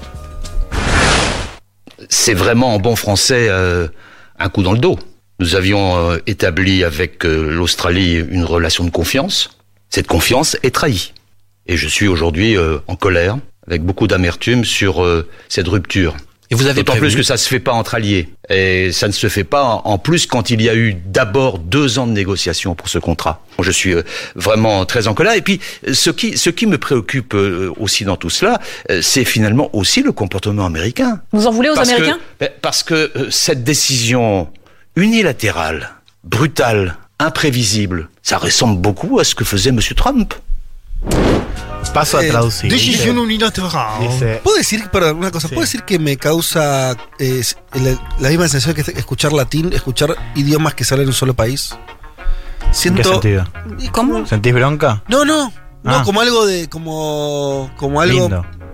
Sí, pero al mismo tiempo exótico. Sí. Ya, ya escuchar eh, hablar un idioma que solamente se habla en un país me parece Claro. medio exótico. Bueno, es que la idea, a mí me gusta a veces cuando traemos audios de otros países, digo, para, después vemos si los doblamos en vivo o no, Sí, pero sí. digo, traer No, está otras bueno, voces. claro. A ver, dice, es para decirlo claro, una puñalada por la espalda. Hemos construido una relación de confianza con Australia y esa confianza fue traicionada. Estoy enojado hoy, con mucha amargura por la ruptura del contrato. Esto no es algo que se hace entre aliados, especialmente después de dos años de negociaciones de contrato. Y dice también, estoy muy enojado y me preocupa también el comportamiento de los americanos, porque esta decisión unilateral, abrupta e impredecible se parece mucho a lo que hacía el señor Trump. ¿no? Muy claro acá lo que dice Jean Yves Le Drian. Claro, porque Biden, Biden venía a recomponer lazos supuestamente con Europa y todo Claro, eso. Biden tiene un discurso de América está de vuelta y además es una política exterior que lo hemos comentado mucho acá. Busca que Europa se sume a este Claro, discurso y a este bloque también contra China. Entonces, claro, digo, es eh, chocante por lo menos esta decisión que supone la crisis diplomática más fuerte entre Francia y Estados Unidos, al menos desde 2003 desde la invasión a Irak, donde ahí Francia se desmarcó, y es la primera entre Biden y Trump, Biden y, perdón, Biden y eh, Macron, que eh, fueron amigotes, recuerdan esa cumbre. Sí, la en- fotito del amor. Total, la, la foto, la postal eh, del La amor. famosa foto antes de la puñalada, diría el canciller, ¿no? Sí, total. Eh, bueno, Macron llamó a embajadores, llamó a consulta a embajadores de Estados Unidos y de Australia, lo cual supone ya. Es bastante. eh, sí, sí, sí, es muy fuerte. Se Realmente. hace en, en la región, por ejemplo, me acuerdo de cosas que, que hizo Maduro. Digo, son gestos de política muy, Sí, muy pasó, fuertes. pasó con, Nicaragua, exacto, Pasó con Nicaragua, eh, claro, ¿no? Es una manera de, de- de manifestar disconformidad sin una ruptura, pero efectivamente, bueno, desde Francia dicen que esto también va a tener otra eh, respuesta, digo, va a ser algo que produzca olas eh, futuras. Eh, decíamos, a ver, Francia y Estados Unidos son dos aliados de la OTAN. Eh, y creo que, que acá lo que está de fondo es algo que también hemos comentado en este programa y es un síntoma, eh, que es, eh, bueno, la creencia con mucha razón de Francia de que los planes militares de Estados Unidos, bueno, ponen a Francia, pero a Europa en general, en una situación bastante incómoda, ¿no? Cuando digo incómoda digo más, más bien irrelevancia. De hecho, no es casual porque Macron, y esto también lo hemos dicho acá en este programa, es quizás el líder europeo que más eh, importancia le ha dado la idea de que Europa tiene que armarse por su cuenta, es decir, empezar a apostar en materia de defensa y dejar de depender de Estados Unidos. O- eh, bueno, Macron fue el- uno de los que dijo que la OTAN estaba en muerte cerebral, Claro. lo cual fue una bomba realmente y que marca, digo, justamente cómo Francia se toma estas cuestiones. Ya lo veníamos viendo con Trump y ahora me parece que con Así Biden que- profundiza también. Claro, esta- esto va a reforzar más esa idea de refuerza Macron. totalmente esa idea, claro, sobre todo por, por- también por lo burdo, digo, por la no consulta. Esto además viene, ya lo vimos en Afganistán, recuerdo en Afganistán hubo también con esta crisis una, una idea de que, de que Europa había sido, no, que no había sido consultada por Estados Unidos y que no hubo coordinación. Bueno, acá vemos también eh, otro punto. Digo, hay que entender también la cuestión de la humillación de Francia. Francia se sigue viendo como una potencia en el Asia-Pacífico. En parte porque sigue teniendo territorios, digo, la Polinesia, Nueva Caledonia. eh, y también hay una cuestión de timing, que es, también me parece que ayuda a entender lo burdo de esta maniobra de Estados Unidos. La decisión, o digo, este, este, este contrato y esta alianza se presenta un día antes de la publicación de una nueva estrategia de Europa para el Asia-Pacífico Mm. de la cual estuvo elaborando un, un ma- un material de política pública que se anuncia como esta cosa de relanzar la mirada de Europa hacia Asia Pacífico. Bueno, un día antes de eso le cae esta bomba Claro. a Francia. Juan, y en Sí. contraposición a esto que planteas de Francia y de Macron, un punto para Boris Johnson, ¿no? Después del Brexit. Ahí me abrís la puerta que quiero tocar, que claro, que es el otro condimento, que es efectivamente el rol de, de Reino Unido. Sí, hay que ver ahí también, porque una de las claves que, es- que se comentó mucho en la prensa británica fue esto de empezamos a ver los primeros frutos de esta política que se llama Global Britain, ¿no? Que es la, la- Sí. la Reino Unido global después del Brexit. Esta cosa de que va a jugar un papel más desmarcado de Europa. Ahora, yo creo que ahí no está tan claro, porque lo que estamos viendo acá es que acá le, le- le- o sea, lo, lo- medio que le hace sombra a Francia, pero digo, sigue siendo una iniciativa de Estados Unidos, no es una iniciativa de Reino Unido. Digo, esta cosa de la, de la Gran Bretaña global se parece mucho a estar en el asiento al lado de Estados Unidos. Digo, me O sea, parece salgo que. de la dependencia de Europa para Claro. depender de Estados Total, Unidos. o sea, lo embroma Francia. Francia, recordemos, es eh, siempre fue junto a Reino Unido la, la otra potencia militar, digo, en el seno de la Unión Europea. Hmm. Eh, ahora ya no está más. Digo, hubo también eh, roces bastante claros. eh, Pero efectivamente puede ser vista como un punto a favor, digo, ese desmarque de Europa, pero también muy al lado y muy dirigido por Estados Unidos, ¿no? Que me parece que es otro punto que vimos también con Afganistán, pero esto que decís, Leti, justamente motivó una respuesta de eh, Reino Unido que salió a decir, bueno, esto no es nada personal contra Francia, esto lo decidió Australia. Escuchemos, como lo decía Ben Wallace, ministro de Defensa británico. And, and of course, each country has to make those choices in its own national security interests, and, and they have taken that decision. Look, we, we, we have no intention of doing anything to antagonize the French. The French are some of our closest military allies in Europe. We are uh, sizable and, and comparable forces, uh, and we do things together in West Africa. Cada país tiene que tomar esas decisiones en sus propios intereses de seguridad nacional y ellos han tomado esa decisión. Hablando de Australia. No tenemos intención de hacer nada para antagonizar a los franceses. Los franceses son uno de nuestros aliados militares más cercanos en Europa. Tenemos fuerzas considerables y comparables y hacemos cosas juntos, como en África Occidental. Acá hay una línea que es, un- es interesante, porque dice, los franceses son uno de nuestros aliados militares más cercanos en Europa. Francia es, la- es la- es- sí es Claro. una potencia militar global. Sí. ¿no? Eh, lo cual también me parece un poco llamativo de, de- de esta respuesta que hace Reino Unido, que por supuesto tampoco causa mucha simpatía eh, en París, pero para entender que esta crisis tiene diferentes ejes, ¿no? Y un eje importante es China, y ahora les paso a comentar qué es lo que dijo, primero con un comunicado eh, difundido por la embajada en Washington a las horas de esta noticia diciendo que las naciones no deben construir bloques de exclusión que apunten a perjudicar los intereses de terceros. En particular, debe suprimirse la mentalidad de la Guerra Fría y Mm. los prejuicios ideológicos, dice China, ¿no? Interesante, este es un tema China que- sintió esto, esta conformación de, de este eje Hmm. Reino Unido, Australia, Estados Unidos, como contra China, Sí, claramente. Totalmente, en general. Por más que, perdón, te, te- te pregunto, Sí. por más que eh, explícitamente de, de ese lado no se dijo nada de China, ¿no? No se mencionó a China en la difusión, de, en, la, en la publicación de esta. Pero todos leyeron eso. Sí, sí, sí. Es- esto, eso, y, y además uno lee también eh, el- el- la decisión de Australia o, o el perfil que está adoptando Australia, también como una cuestión muy defensiva, eh, que quiere pasar a la ofensiva también en este, este mapa militar o de seguridad en el Asia-Pacífico contra China. Mm.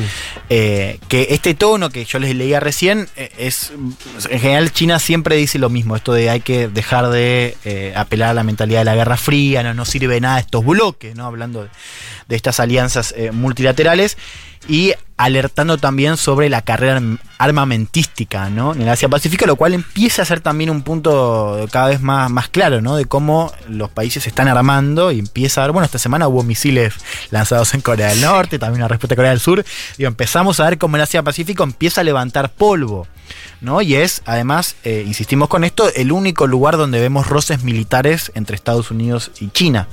Eh, lo cual me parece que es eh, significativo. China puede ver esto, estaba pensando, ¿no? Hmm. A ver qué les parece. Como dos opciones en simultáneo. Por un lado, obviamente, eh, ver que se agrupan contra el gobierno chino. Hmm. Bueno, es una actitud que vos decís, para China no es saludable ver eso. Es decir, se están agrupando contra Claro. mí. Y por otro lado, vos ves que lo, lo que le hacen a Francia, por ejemplo, en el medio, y vos decís, bueno, tengo actores con los cuales puedo ir tocando porque en el medio de que vienen por mí están, Dejan ca- heridos. están cagando a otra gente. Dejan ¿no? heridos, sí. Es decir, Xi Jinping tiene capacidad ahora de levantar el tubo, llamar a Mm. Manuel Macron y decir, viste, yo te dije que te iban a cagar esto. son Total. así". A ver, y creo que hay un punto interesante para hacer, que es, acá en este caso hablamos de un bloque con contenido militar, ¿no? Ahora, cuando Estados Unidos piensa también en el bloque eh, contra China y, y y acá pensando también en Europa, por ejemplo, en la cuestión 5G, ¿no? Claro. Ahí metemos cuestiones económicas y ahí también le dice a Europa, le dice, ojo que este vienen por tus datos. ¿no? A. Australia le dicen esto, eh, hay una cuestión, digo, de defensa militar, pero cuando Estados Unidos le habla a Europa dice también, ojo porque se está decidiendo sobre modelos y, y no se puede, eh, cuando habla sobre las inversiones de China, por ejemplo. Bueno, y ahí está muy claro, digo, porque digo, yo soy un, un país europeo, imagínate, del sur de Europa. No, Veo que estos tipos, eh, o sea, no, no cumplen sus compromisos y además digo, nos pasan por encima, por ejemplo, en la cuestión de defensa. En el caso de Francia, digo, ¿por qué voy a apostar Claro. a, a estos bloques? Bueno, me parece que ahí, me parece que se daña también la posición de Estados Unidos. Fíjense qué interesante lo que hizo China a las horas. ¿Qué hizo? ¿Se acuerdan del TPP? El Sí, TPP es el acuerdo de Sí. Trampa- del, del Transpacífico, que del cual Trump se retiró un- una, una política de Obama, lo cual esa política ya nos daba cuenta de que Obama estaba pensando en el Asia Pacífico, de un Sí. bloque comercial de más de 10 países para limitar el comercio chino. Trump se va. Bueno, China después de esta maniobra aplicó, tocó la puerta, dijo yo quiero entrar. Aplicó formalmente Mirá. al TPP que ahora se ha rebautizado. China no iba a estar ahí. Claro, eh, fíjense. Es que no lo habían invitado. Claro. La gracia, la gracia de que el acuerdo se hizo para. Entonces China Claro. tocó la puerta y dice: Yo quiero participar acá, ¿no? Con, con esta idea de, bueno, yo priorizo lo comercial también, ¿no? Es interesante también cómo, cómo fue esa respuesta. Eh, Japón ya salió a bajarle pulgar. Dijo que no, que, que- que era incompatible, ¿no? que podía haber problemas. Bueno, vamos a ver cómo sigue No estás invitado, les esa aplicación, pero digo, al margen de lo que pase, me parece que es interesante la respuesta de China enmarcándolo en la cuestión comercial, ¿no? Todavía. Así- y los yankees mandaron a los japoneses a que le digan que no. Claro. Sí, sí, porque- un poquito. no, porque los yankees ya no están poco- más. Ah, ellos- claro, Estados Unidos ya no Estados está. Unidos- y Ben dijo por ahí no. Claro, el TPP lo- Bueno, pero lo no que- está más, sí. pero claramente le interesa que no se sume China. Total, total, total. Pero es interesante eh, a ver cómo qué pasó ahí. China intentando Eh, captar casilleros sí, vacíos. Sí, muy, muy sintomático. Bueno, China también apuntó cañones contra, contra Australia. Dijo que tenía que decidir si iba a ver a China como un socio o una amenaza. Y acá se abre otra ventana que es interesante en el caso de Australia, que es China es el principal socio comercial de Australia. Y Australia es uno de los pocos países en los que China ha ensayado esta diplomacia más agresiva, que se conoce como la diplomacia de los guerreros, de lo- de los lobos guerreros, que básicamente empieza a ¿Cómo es eso? No vincular esa cuestiones. El- sí, es, es básicamente la diplomacia más agresiva. Bueno, con Brasil también se ensayó un poco en algunos ¿Lobos embajadores. guerreros? Sí, los, sí, los ¿Y qué significa? Warriors. Entre otras cosas que empiezan a tener un tono diplomático más agresivo, como vimos con el caso de Brasil, donde básicamente el embajador, ¿se acuerdan? Le dijo a Eduardo Bolsonaro, al cual escuchamos hace unas horas, le dijo de descerebrado. Es decir, Sí. un tono diplomático que China no mantenía. Se lo dijo a Eduardo Bolsonaro, no, no, no a de acuerdo, Winston Ch- pero Churchill. eso Acertó, marca- acertó ahí el, ¿no? el Pero diplomático. está bien, te entiendo. Sí, pero que un tiene diplomático- asidero, tiene, tiene asidero. Es raro viniendo de China, Sí, tipo de pero es otra cosa más. O Sí. sea, Y de un es- diplomático. Es, un lenguaje más agresivo, pero es también la vinculación de la agenda económica. Y esto es algo que estamos viendo en muy pocos países. Básicamente, cuando, cuando Australia eh, dijo eh, públicamente que había que eh, hacer una investigación sobre los orígenes del COVID, básicamente diciendo que podía haber salido un laboratorio en Wuhan, China dijo, ojo porque yo te, te voy a dejar de comprar carne. Y para China, que es, para Australia, siendo China el principal socio comercial, bueno, empezamos a ver, bueno, Brasil en ese momento había seguido muy de cerca eso. Para Brasil lo que había pasado en Australia fue la indicación de que, ojo, porque nos puede salir caro este discurso anti-China, porque China estamos viendo cómo empieza a vincular cuestiones económicas. Y esto quizás explica la posición de otro país que está ahí en la zona, que es Nueva Zelanda. Nueva Zelanda que no fue, o sea, no estuvo en este pacto, que tomó distancia, de hecho Jacinda Ardern, la primera ministra, salió a decir que no van a permitir que los submarinos, cuando se entreguen, falta mucho, pero no van a permitir que los submarinos entren en aguas eh, neozelandesas, lo cual es, es- si uno mira el mapa es significativo. Dicen, no, no- nosotros no, no, no vamos a permitir que estos submarinos naveguen en, nuestras aguas. Hubo también una crítica a la derecha neozelandesa que le decía esto de eh, se nos está excluyendo, ojo, porque esto puede comprometer otros pactos. Nueva Zelanda es parte de lo que es, eh, Cinco Ojos, que es esta alianza de inteligencia donde también está Canadá, pero marcando esta política exterior independiente. Escuchemos cómo lo decía Jacinda Ardern, primera ministra de Nueva Zelanda. Doesn't change. This is not a treaty level arrangement. It does not change uh, our existing relationships, including Five Eyes, or our close partnership with Australia on defence matters. We have an independent foreign policy. We'll take our own view on foreign policy issues. We'll continue to make a contribution, but our lens is very much peace, stability, and a rules based order. That'll always be the case. Este no es un tratado legal, no cambia nuestras relaciones existentes, incluyendo esta alianza de cinco ojos o nuestra estrecha alianza con Australia en materia de defensa. Tenemos una política exterior independiente, tomamos nuestras propias miradas en asuntos de política exterior, vamos a seguir contribuyendo, pero nuestro objetivo es básicamente la paz y la estabilidad de un orden basado en reglas. Nueva Zelanda que es un caso interesante para mirar porque vemos cómo se empieza a despegar de este discurso, esta política más anti-China que está teniendo Australia, lo cual en general siempre se los ha pensado mucho a la, a la par. Eh, en estos temas... Yo quería, quería ver, eh, entré recién a Google Maps para ver medio dónde estaba el, el- la- el- hasta dónde podía llegar la influencia marítima de Nueva Zelanda. Mm. Y siempre me pasa con, con, ese- con países como Nueva Zelanda que cuando volvés a ver el mapa, si realmente está en el fin del mundo, ¿viste? O sea, Hmm. pero simplemente por, por una cuestión de. es- eh, eh, después de ahí llega el, el inmenso Pacífico y la nada misma, obviamente cercano eh, a Australia, y entiendo lo que vos. Lo, lo que decís en términos también de, de- de, bueno, sí, esa, esa disputa por, el, por el Pacífico y Claro, que cercanía dice- relativa con Australia, Sí, pero bueno. Zelanda que dice no cuenten conmigo para esto. Bueno, cierro con esto, una línea sintomática, no solo por, por lo que motivó, digo, esta llamada consulta de embajadores en, eh, de, de Australia eh, y de, de Estados Unidos, eh, sino también lo que muestra, ¿no? no solamente la cuestión de la prioridad que tiene el Asia-Pacífico en términos militares, sino también la incomodidad de Europa y en este caso de Francia, muestra también esta torpeza de Biden, digo, si es cierto que esto de que, de que Francia se enteró eh, por los medios. Y otro detalle, con esto ya cierro, es al que tampoco estaba informado fue Xi Jinping, que habló con Biden unos días antes. Una llamada eh, de la cual eh, Esas la, cosas la sabéis. voluntad, la voluntad fue de la Casa Blanca. La Casa Blanca, de hecho, incluso Sí. según contaba el Financial Times, la Casa Blanca quería una reunión presencial y China le dijo no. Pero eh, fue una llamada donde Estados Unidos intentó recuperar algo de puentes con China. Y bueno, no le avisó de esto, que por supuesto desató la reacción de, Chi- de- de China. ¿Por qué lo digo? Porque Biden, recordemos, esto ya lo hemos planteado, Biden quiere la cooperación de China en materia climática. Y tenemos dentro de un par de semanas una cumbre en Glasgow, que es la COP26, una cumbre climática muy importante. La más importante después del Acuerdo de París. La más importante después del Acuerdo de París y te diría más urgente por lo que ha pasado en el medio. Donde, atención, porque Estados Unidos eh, va a querer mostrar un mensaje de que China también se sienta al lado y que van a cooperar en materia de crisis climática. Bueno, atención, porque esto eh, desde ya no ayuda a acercar puentes entre Estados Unidos y China, aunque el contenido sea otro. Así que me parece que también hay que mirar este lente eh, de la cumbre en todo este episodio eh, que les acabo de contar. Bueno, ahí estamos, ¿eh? otro capítulo de lo que. No sé, llamamos Nueva Guerra Fría para ponerle fácil un nombre. Seguramente la historia le pondrá otro. Pero que estamos viendo algo que se, se- unas piezas que se están armando, la estamos viendo. ¿eh? ¿Vieron ayer que Xi Jinping participó de la cumbre de la CELAC como invitado? En un momento López Obrador termina y dice, bueno, ya hablaron todos los mandatarios y pasó un video de Xi Jinping. Lo digo como también para darle otro condimento, ¿no? De cómo Sí. se juega este partido en todos lados en simultáneo. Totalmente. Che, yo siento ahí que me- Yo dije, el francés se, se, este, se habla en un solo país. Me salieron las No, sí, mucho, norte de África, Medio Oriente. Está muy bien. Tienen, tienen toda la razón. Canadá, mismo, una parte de Claro, Canadá, Canadá una parte de también. Canadá.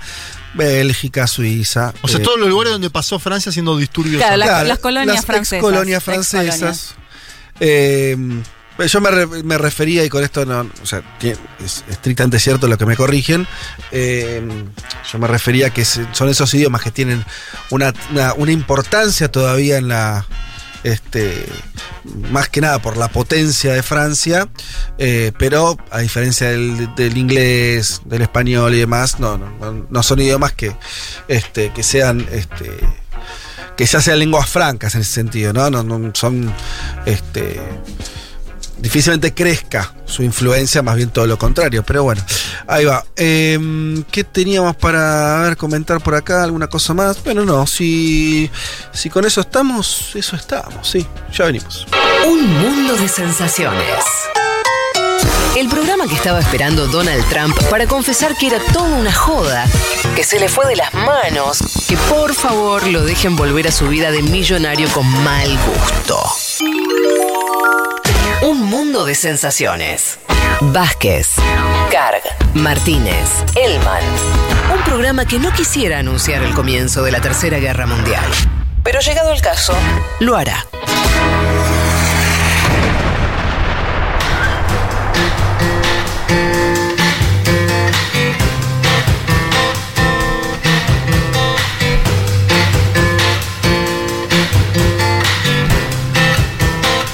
Ustedes saben, cada domingo, el domingo anterior en realidad no pudimos hacerlo por una cuestión de tiempo, pero si no ocurre eso, todos los domingos tenemos la participación de Pablo 30, musicalizador de la radio, que en este caso... Otro, otro gran bonaerense. Bueno, pero vive en Mar del Plata, yo creo que ahí sí, Sí. tiene las credenciales Juan, necesarias. Perdiste, boludo. La lo mejor digo- ciudad de la Argentina. Para vos Plata, San. Martín que Mar del Plata. Y votamos en el mismo. Está bien, no, en ese sentido sí. como, eh, desde el punto de vista del padrón electoral. Tenemos el mismo gobernador, ¿no? Lo Sin cual, duda, mirá, mirá, sin es que duda. está militando a favor de, de partir la provincia de Buenos Aires. Está como Andrés Malamud, el señor. No, no, no, no. Yo soy de los que no. Sí, ¿Cómo hay que partirla? Ni ya de te casualidad entiendo. hay que partirla. Está, No. está pasando línea. Sigue, está pasando la, línea. la provincia sigue como está. Split the monster. Partirla dicen los que la pierden, la, la provincia, ¿no? Claro. Eso, partirla piden las que lo suelen perder. Bien, vamos, volvamos, volvamos. Eh, siempre hay uno peor que su país, dice Pablo. Al menos un millón de niños nigerianos podrían dejar de ir a la escuela este año, cuando comience el nuevo ciclo educativo, en medio del aumento de los secuestros escolares masivos. Esta es una cosa. Sí, sí. una- Viste que hay como desgracias del planeta que son. Es decir, ¿por qué se ensañan a veces? Bueno. eh, según informó este miércoles la Agencia de las Naciones Unidas para la Infancia, la UNICEF, eh, eso, que se espera que al menos un millón de niños no vayan a la escuela por temor a estos secuestros que vienen ocurriendo desde hace muchos años, ¿sí? secuestros masivos de, de niños. Como sabemos, las escuelas se convirtieron en blanco de secuestros masivos para pedir el rescate, posteriormente en el norte de Nigeria, por parte de distintos grupos armados. Primero, y esto lo, lo hemos escuchado y hemos, algunas lo hemos hablado acá, eh, por parte del grupo yihadista Boko Haram. eh, Que secuestraba mujeres, ¿te acordás? Exactamente. Y desde hace unos años atrás, después, eh, a través de la rama del Estado Islámico de la provincia de África Occidental, también. Y ahora esta misma táctica del secuestro masivo fue adoptado por bandas criminales ya con, con de más dudoso raigambre religiosa o ideológica. ¿Cómo se extraña a Fela Kuti en Nigeria? Dice Pablo. Su madre, eh, Funmilayo Razome Kuti, era una activista del feminismo y del movimiento anticolonialista de ese país africano. Fela, eh, que además de músico fue un militante político, formó su propio partido, el que llamó Movimiento del Pueblo. En el año 79 se postuló para presidente, pero su candidatura fue rechazada. En el 83 se postuló de vuelta y otra vez sufrió la persecución policial y fue encarcelado bajo el cargo de contrabando. Tras 20 veces, meses en prisión, fue liberado cuando cambió el gobierno.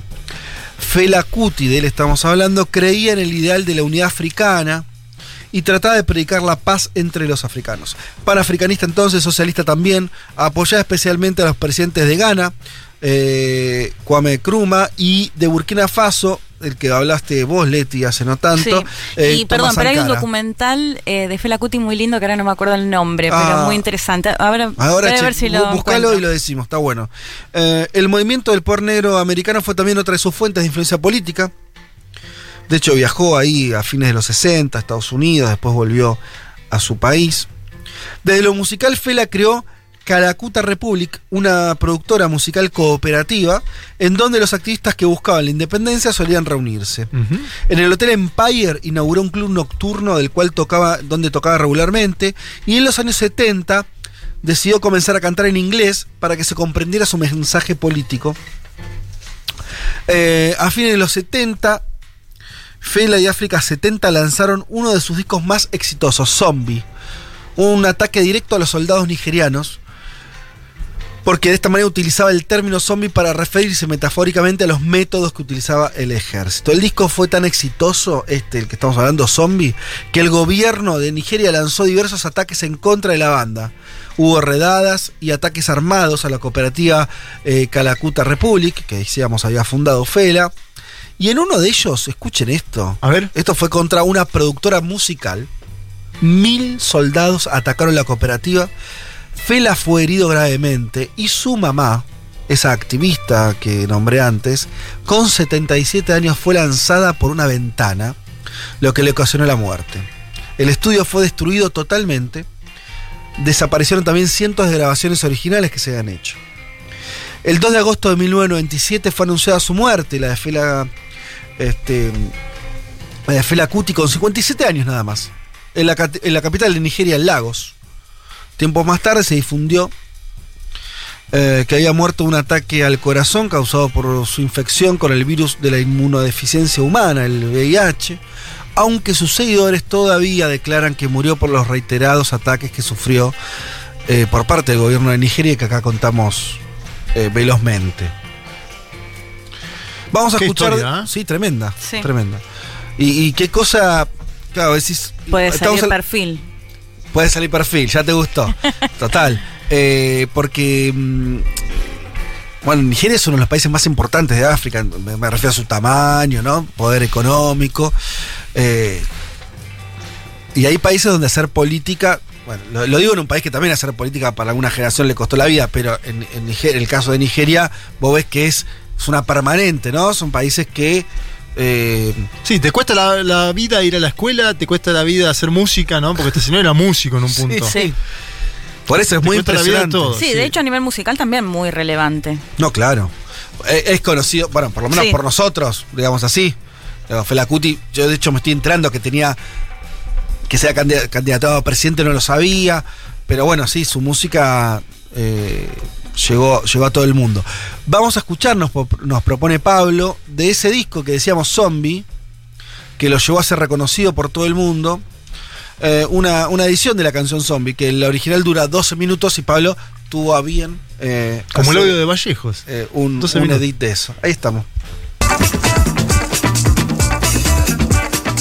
Zombie, oh zombie. Zombie, oh zombie. Zombie, oh zombie. Zombie. Zombie no go go unless you tell him to go. Zombie. Zombie no go stop unless you tell him to stop. Zombie. Zombie no go turn unless you tell him to turn. Zombie. Zombie no go think unless you tell him to think. Zombie. Zombie, oh zombie.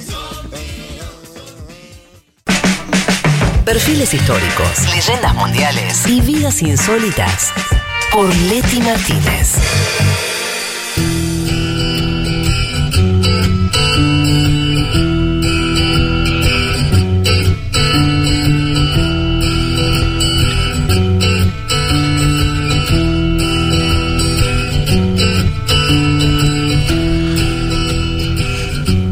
Bueno, 14 y 35 de la tarde, ya comenzando la recta final de este programa.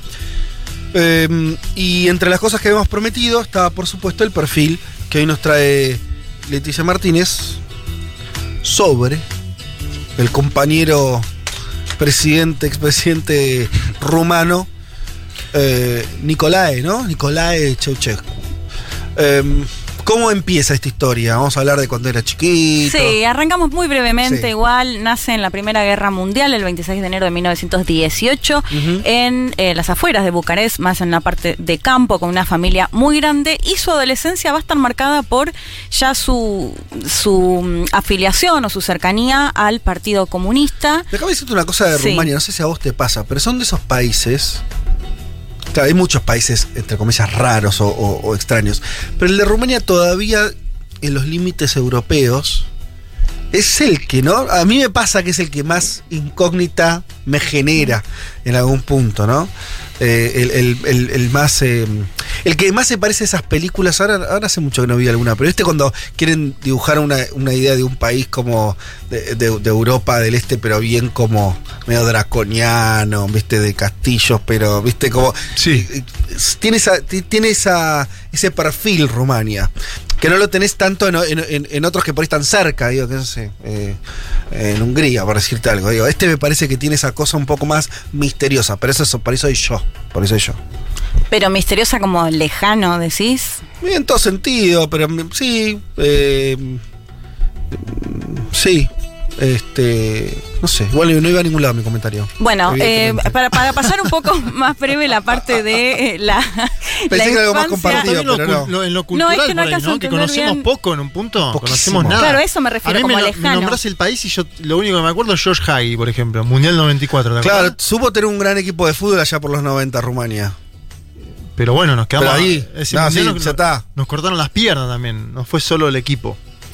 Eh, bueno, les decía, para pasar un poco eh, más rápido la parte de la infancia y la adolescencia, sobre Sí. todo que van a ser sus primeros pasos ya que lo van a acercar a, a la política, lo escuchamos a Ignacio Hutin, él es magíster en Relaciones Internacionales, licenciado en Periodismo, especialista en una Europa eh, Oriental, en la Europa postsoviética, de hecho autor de los libros de construcción, crónicas y reflexiones desde la Ajá. Europa Oriental postcomunista, que nos contaba un poco acerca de eh, esto, dónde, se, dónde creció Ceausescu y cómo son sus primeros años y su afinidad que se empieza a dar con el comunismo.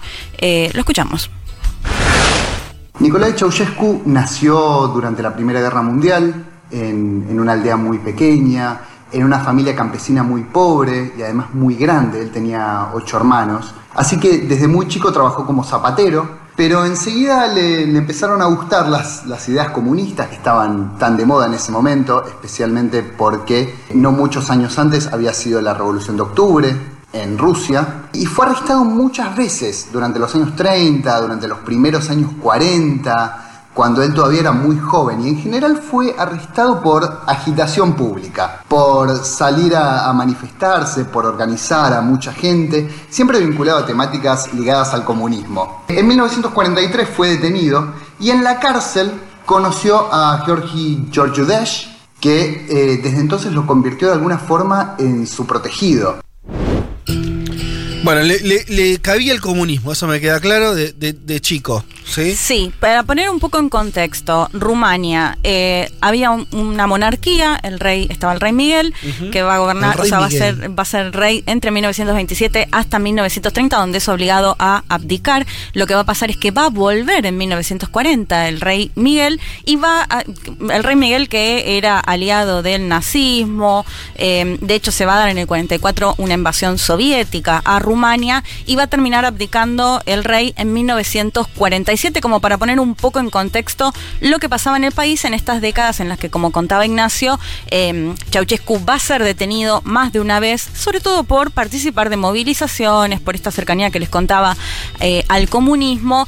Y ahí a quien mencionaba Ignacio y es muy relevante a Giorgio Giorgio Deg eh, eh, él lo va a conocer en la cárcel y va a ser como una especie de, de hijo, de discípulo de él. Y es muy importante porque Giorgio Giorgio Deg se va a convertir en el líder de Rumania eh, posteriormente Ajá. y de hecho va a ser quien le va a dar el gran paso a Ceausescu para que llegue finalmente al poder porque una vez que muere eh, es, es bastante difícil de pronunciar el, el Sí. apellido Deg muy cercano a la Unión Soviética más es a uno de los Ah, pero pará, eh, no, el primer líder socialista entonces no fue Ceausescu.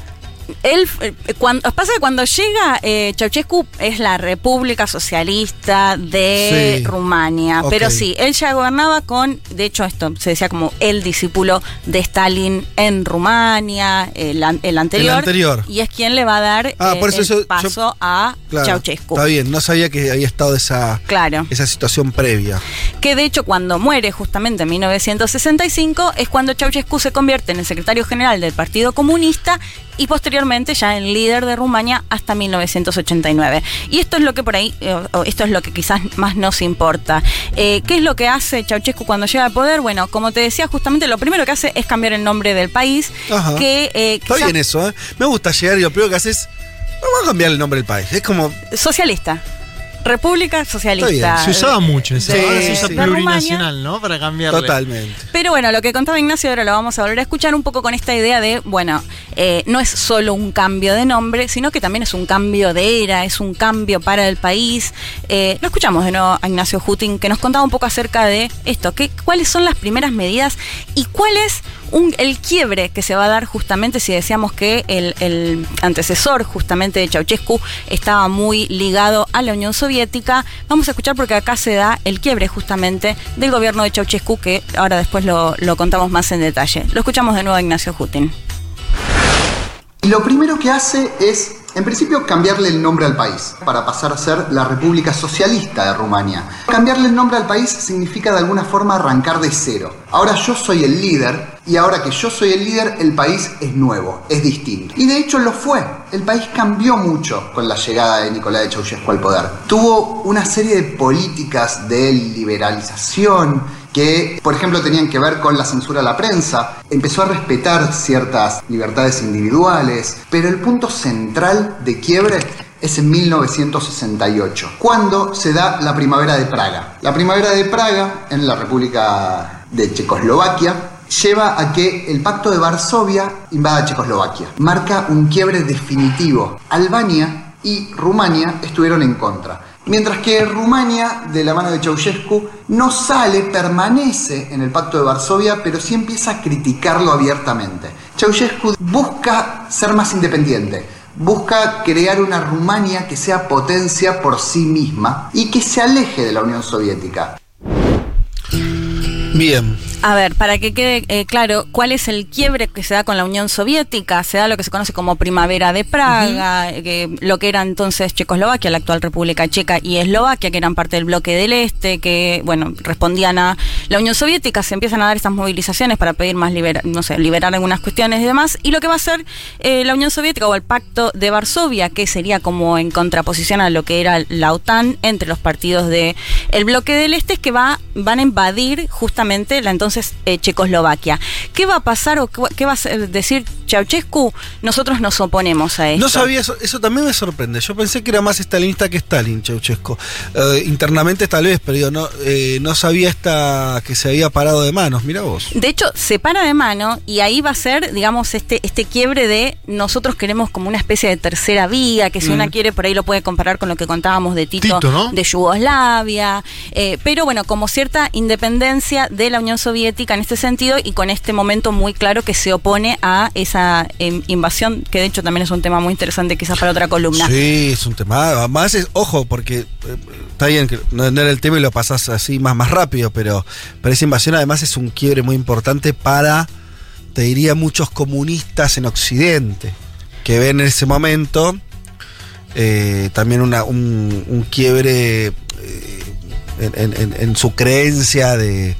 Hasta acá llegó mi apoyo. Algo Claro. así. Romper el carné. Muchos rompieron el carné después de, de esa invasión. Bueno, lo anotamos para el sumario. Sí, entonces. total, total. Sí, me encanta. Dale.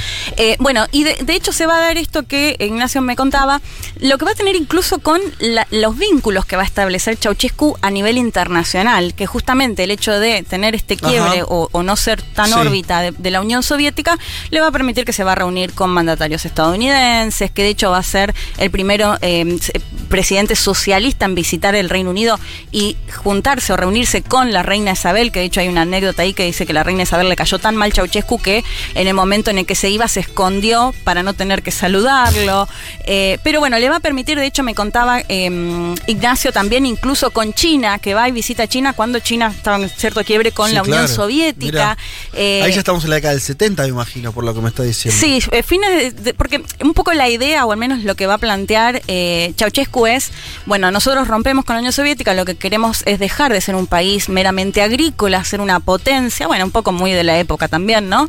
Y para eso necesitamos establecer vínculos con los distintos países. Mm. De hecho, va a ser justamente en este momento en el que, bueno, va a buscar inversiones y va a recibir incluso un préstamo del Fondo Monetario Internacional. ¡Eh, Ceausescu! ¿Pero Eh, qué, qué heterodoxia? Y vino a la Argentina Ceausescu. Eso, a eso iba. En el 74 estuvo 74. acá, se reunió con eh, Juan Domingo Perón, Perón, sí, sí. con Isabelita, y de hecho, según lo que leían algunos artículos, incluso Elena, que era la compañera de él, eh, lo que decían en estos artículos es que va a tomar mucho del hecho de que Isabelita era la vicepresidenta y que cuando llega a Rumania va a decir, bueno, eh, miren que, que el, el rol que ocupa la mujer. Y de hecho, lo que me contaba Ignacio, que a diferencia de otros líderes socialistas, eh, él me decía, que yo creo que es la única eh, compañera o esposa que ha tenido un peso relevante Es en cierto, este caso no, en no Rumania. recuerdo que es que tuviera un- ningún tipo de, de- de- de- de lugar la- las mujeres de los secretarios generales de- de- del PECUS, por decir algo.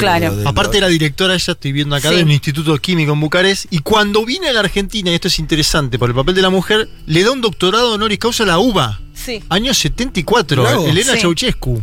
De hecho, lo que me decía Ignacio es que eso le encantaba. Cada vez que iba a un país que, que, Pedía, ¿no? que le- sí, que lo pedía para que, que, que se lo den. Y de hecho, cuando se habla mucho del culto a la personalidad que hizo Ceausescu, siempre estaba acompañado por su esposa también. Ajá. Que eso también es algo Sí. más extraño, ¿no? Sí, sí. Bueno, se va a juntar hasta con el líder norcoreano, o sea, va, va, va a negociar. Hace política por, por, eh, por él mismo. Sí, por él mismo. Eh, pero hay, ahora después vamos a contar un poquito más la cuestión económica y eso porque creo que es fundamental, pero algo que, un dato que no quería dejar pasar, eh, Ceausescu consideraba que la tasa de natalidad en Rumania era muy lenta. Y como lo hemos visto y lo hemos contado cuando hablábamos incluso de China, este lineamiento que muchos hacen entre la necesidad de que aumente la tasa de natalidad, también eh, pensando en el crecimiento económico. Mm. ¿Qué es lo que decide hacer Ceausescu? Lo escuchamos a Ignacio Jutin y después se los comento también más en detalle.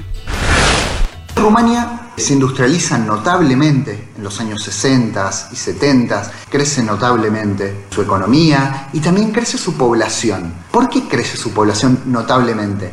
Porque en 1966 Ceausescu decide que el crecimiento poblacional, el crecimiento demográfico de Rumania es demasiado lento, demasiado débil. Entonces se le ocurre que la mejor forma de que crezca la población bien rápido es prohibiendo el aborto y toda forma de anticoncepción. Por un lado, eso, lle- eso lleva a un crecimiento demográfico muy importante, pero por el otro, también lleva a una gran cantidad de mujeres que mueren en abortos inseguros, una gran cantidad de, de niños que son abandonados, los orfanatos de Rumania se, se saturan y de hecho en un momento se establece por ley que toda mujer rumana tenía que tener al menos cinco hijos. Esta gran explosión demográfica es un desastre, es un desastre para Rumania. Claro, se puso un poco. Cinco hijos. Voluntarista, eh, el compañero. Que no tenía idea. Qué chiflado. Claro, dijo, bueno, che, acá estamos, eh, vamos, vamos, vamos. Vamos para adelante. A ver, repasamos. Porque además eso implica que venía, perdón, Leti, pero No, sí. para, para. Claro, al igual que el resto de los países socia- socialistas, me imagino que Rumania tenía leyes de igualdad de género y sobre todo, por ejemplo, en relación al aborto, Al aborto, muy, claro. muy, eh, de avanzada para la época y que el tipo le- como que las corta de cuajo Sí. En el para 66 aumentar la tasa de natalidad. prohíbe el aborto, prohíbe todo tipo de anticoncepción. Sí. Es tremendo. Y después, por decreto, les- las obliga a las mujeres a tener cinco hijos. De hecho, hay una frase que dice, quien evita tener hijos es un desertor, desertora sería en este caso, que abandona las leyes de continuidad nacional. Eh, ¿Qué va a generar? Mm. Es lo que dice la derecha en todo el mundo igual, quiero decir, en esa época sobre todo, ¿no? ¿Qué, qué cosa decís? No digo, el, el discurso de la iglesia, en, en- Ah, de sobre todo la tener hijos, sí, de no, de no cuidarte, sí. Lo que es raro es que se, eh, me estoy imaginando esto, que se veía, se venía de una situación completamente distinta, Sí. ¿no? Por, por Sí, típico de los países socialistas, aborto, sí. claro. Y de pronto pe- pega un frenazo a lo bestia. ¿Qué va a generar todo esto? Bueno, como contaba un poco Ignacio, los orfanatos van a estar estallados. De hecho, hasta leía artículos que decían que los nenes y nenas rumanos habían sido eh, parte de estudios porque eh, ya no lloraban. O sea, como no había gente que los cuidaba, realmente un abandono total. De hecho, se calcula que al menos 20.000 niños y niñas murieron en estos años de Ceausescu justamente porque va a ser, bueno, una cantidad de hijos que, que- que no los querían tener, que los abandonaban y que terminaban en estos orfanatos. De hecho, una vez que ya Ceausescu deja de estar en el poder, igual, ¿no? Este, todo eso que como como pero también también raro como que haya sido todo tan automático. No sé, me duele ¿en qué decir. sentido? qué sé yo. Porque lo que voy está bien. eh, eh, es- hay muchos países que tenían prohibido el aborto, que lo, no sé, digo, Hmm. como que automáticamente eso genere que un montón de mujeres tengan hijos que no deseen y que entonces los abandonen. No sé, me, me suena todo como muy Sí, extraño. pero más de cinco hijos, tenías más de cinco hijos porque no te podías cuidar, qué sé yo, gente más fértil. Bueno, la, la- la situación es que generó eso, generó Mm. que los orfanatos eh, estuviesen estallados eh, y esto, y que mueran más de 20.000, 20.000 se calculan al menos por distintas cuestiones. Imagínate, Mm. bueno, había además de todo tipo de abuso sexual, maltrato físico, bueno, que no eran directamente eh, atendidos. Eh, se calcula que más de 100.000 nenes y nenas fueron abandonados en todo este contexto de, de Ceausescu. De hecho, son conocidos como los niños del decreto. Y les recomiendo la película Cuatro meses, tres semanas y dos días de Christian Mungiu, que es un director de cine rumano. Hubo una época acá, yo no sé si se acuerdan, que llegó mucho cine rumano. Yo me acuerdo que esta peli la fui a ver al cine y me encantó. Así que quienes. de- esto No, sucede ya en los últimos años de Ceausescu. Ajá. Y bueno, tiene que ver con, ¿Pero se con un mantuvo esa política? No, en 1990 se despenaliza el aborto, que ya no gobernaba Ceausescu. Pero durante el gobierno de Ceausescu sí. Pero vos me decís, esto empezó en el 65. Seis, sí. 66. Sí. Ah, bueno, por eso duró mucho. Duró mucho tiempo. Y tuvo un impacto fuerte a nivel, o sea, en volumen, digo, en millones de habitantes, ¿se sabe? El... Sí, ah, no, no, no tengo el dato, pero sí creció claramente la ¿no? tasa, sí, la tasa de natalidad, sí, pero bueno, al costo este de que muchos nenes y nenas eran abandonados, que no nadie Wow. los atendía. De hecho, lo que va a pasar en los 90 es que muchos países van a adoptar a esos nenes que estaban en los orfanatos una vez que ya Ceausescu no estaba en el poder. Bueno, les recomiendo esta peli que justamente es ya en los últimos años, es en la década del 80 y bueno, de cómo las mujeres vivían justamente esta situación es muy buena la película, así que si no tienen plan para este domingo. Eh, bueno, ¿qué va a pasar? Lo comentábamos por- a la par de, eh, Ignacio lo decía, en los 60 y los 70 va a tener un crecimiento, una industrialización mayor, les decía que había adquirido un préstamo de fondo monetario, se va a empezar a dar a la par que él va a ser un culto de personalidad muy fuerte acompañado de mucho nacionalismo y acompañado por supuesto también de mucha represión. Eh, de hecho, bueno, cuando vos decías lo de Stalin, o sea, también se hicieron purgas, se hicieron un montón de cuestiones que uno las podría comparar más allá de si después respondía o no respondía a la Unión No, Soviética. claro, no respondió, pero hizo, hizo su propio estalinismo interno. Exacto, exacto. De hecho, Ignacio me contaba que cuando apenas llegó y cambió el nombre del país y todo, Sí. bueno, le dio un poco más de libertad de expresión a los medios de comunicación Claro. y toda esa cuestión que con los años se va a ir terminando y- va a, a- a volcarse justamente en todo lo contrario. Eh, de hecho, la la policía que se llama Securitate justamente va a ser quien va a estar detrás de todas estas persecuciones y, y asesinatos. ¿Qué va a pasar? Todo esto va a generar a que, bueno, en algún momento, y como lo vivimos como argentinos y argentinas, el Fondo Monetario Internacional le va a pedir que le devuelva lo que le prestó. Oh. Todo esto va a empezar a complicar la situación económica de Rumania eh, ya en los 80 de manera muy fuerte. Esto va a llevar a escasez de alimentos, cortes de energía eléctrica. De hecho, me contaba Ignacio que hasta prohíben algunas radios no por una cuestión de que eran opositores necesariamente, sino que era para ahorrar energía. Va a ser todo racionalizado por parte del Estado, además dependía prácticamente todo del Estado. Y bueno, todo esto va a llevar a un eh, agotamiento muy fuerte por parte de, de la población rumana.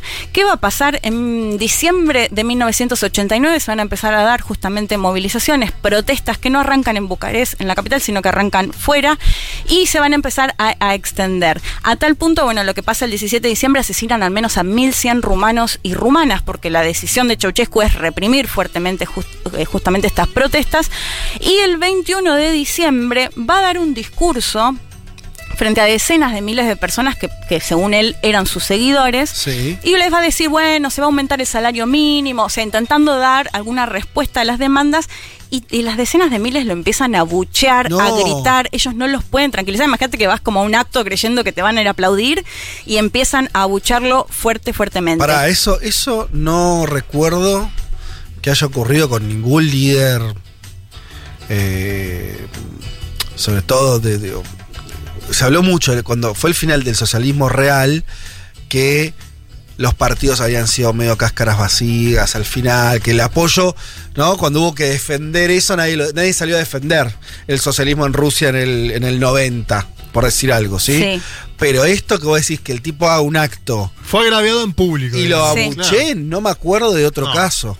Sí. Es muy impresionante eso. Y, y de hecho, fíjate lo que pasa. Cuatro días después, el 25 de diciembre de 1989, ya ahí se la ve muy complicada, eh, intenta escapar. De hecho, ahí hay distintas versiones. Intenta escapar en helicóptero, va a una base. Diciembre helicóptero, ¿no? Sí, diciembre helicóptero, el 25 de diciembre, y que el piloto le dice, señor presidente, hay una revolución aquí afuera, usted está solo, buena suerte. Uh. Intenta escapar después en auto, lo Hermosa capturan esto está todo filmado, es, tremendo porque la capturan a él y a su compañera, Elena, que, eh, que le hacen un juicio express que dura aproximadamente dos horas y eh, los, los terminan fusilando. Sí. Y todo esto se ve, esto les decía, todo esto transmitido en vivo, de hecho muestran hasta las imágenes de eh, la pareja eh, muertos y muertas para que crean que realmente o sea, los habían Sí. eh, asesinados ese 25 de diciembre de 1989. De hecho, se ve como la desesperación que intentan escapar y demás, y no,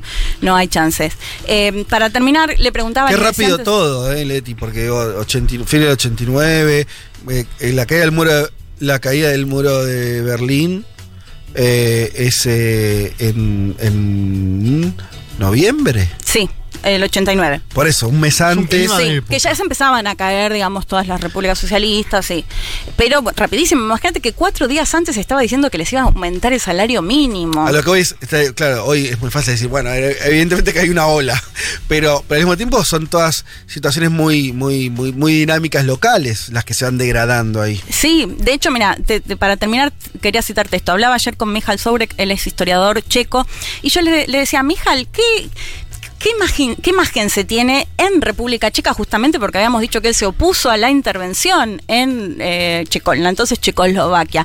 Y me dice, acá en República Checa se considera la dictadura comunista más cruel de Europa del Este.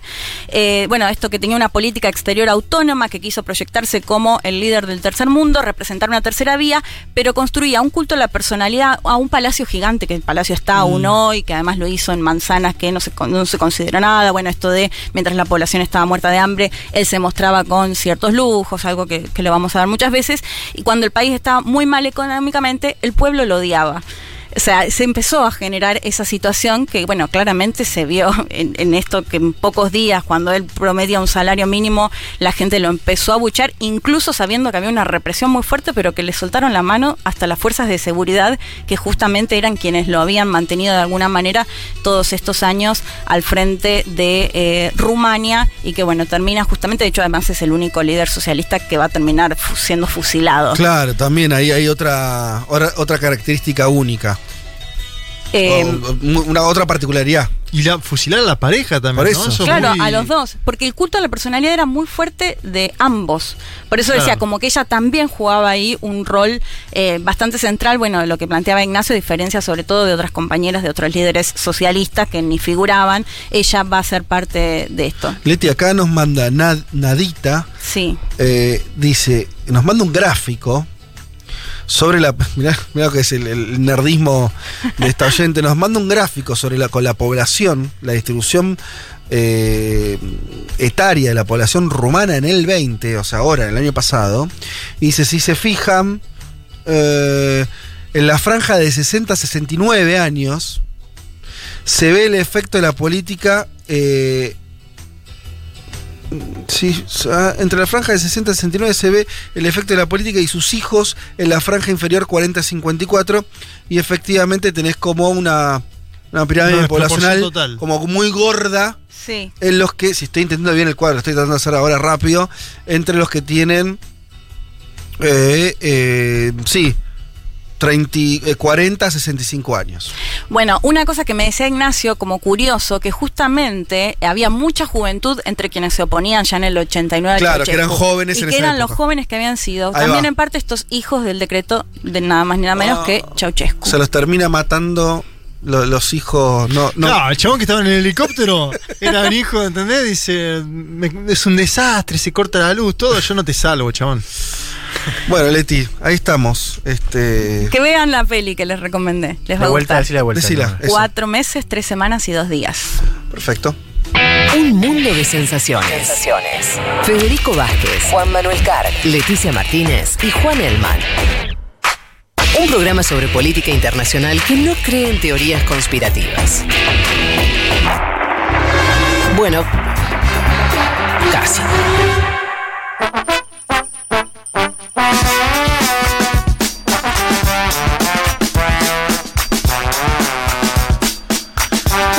Tarde en punto. Mira, no tenemos la presencia física de nuestra productora Natalia Espósito, a la que le mandamos un enorme saludo, pero en su honor Sí. estamos cerrando el programa, tal vez mejor.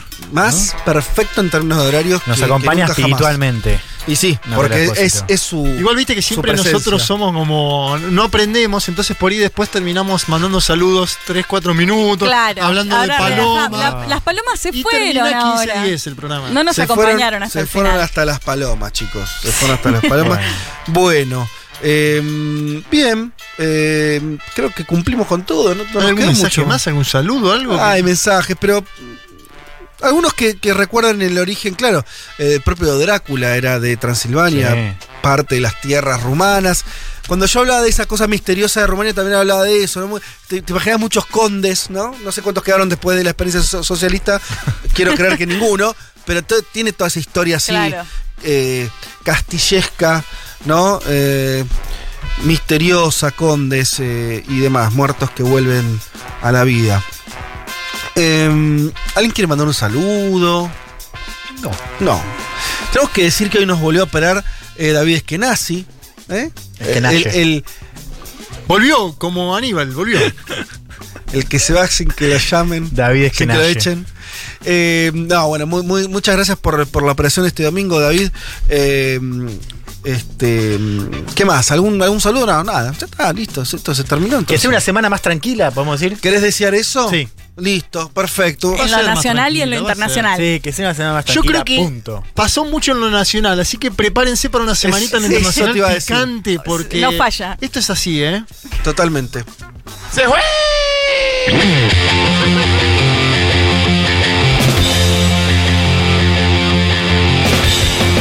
Eh, señoras y señores, eh, muchas tardes y buenas gracias.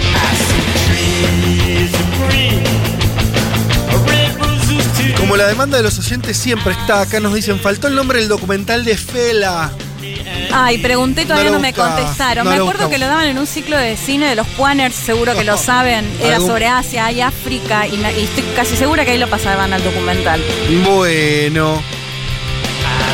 Eh, por acá entonces despedirnos nomás, como decíamos, un saludo a la distancia eh, a Natalia Espósito. Eh, nos reencontraremos el domingo que viene, como siempre, a las 12 del mediodía para acompañarlos hasta las 3 de la tarde. Les deseamos un, un buen domingo, lo que queda de él. Acá ha bajado la temperatura, hay que decir de forma bastante importante, ¿no? Las últimas, la última media hora, te diría. Sí, está Creo nublado, El encapotado. sol Sí, se nos fue y con él los graditos ahí primaverales que, que hacía. Eh, pero bueno, nada, eso, pásenla bien, disfruten. Eh, ojalá una semana más tranquila de la patria eh, y que el mundo, bueno, que se arregle. Hasta lo mismo, chao.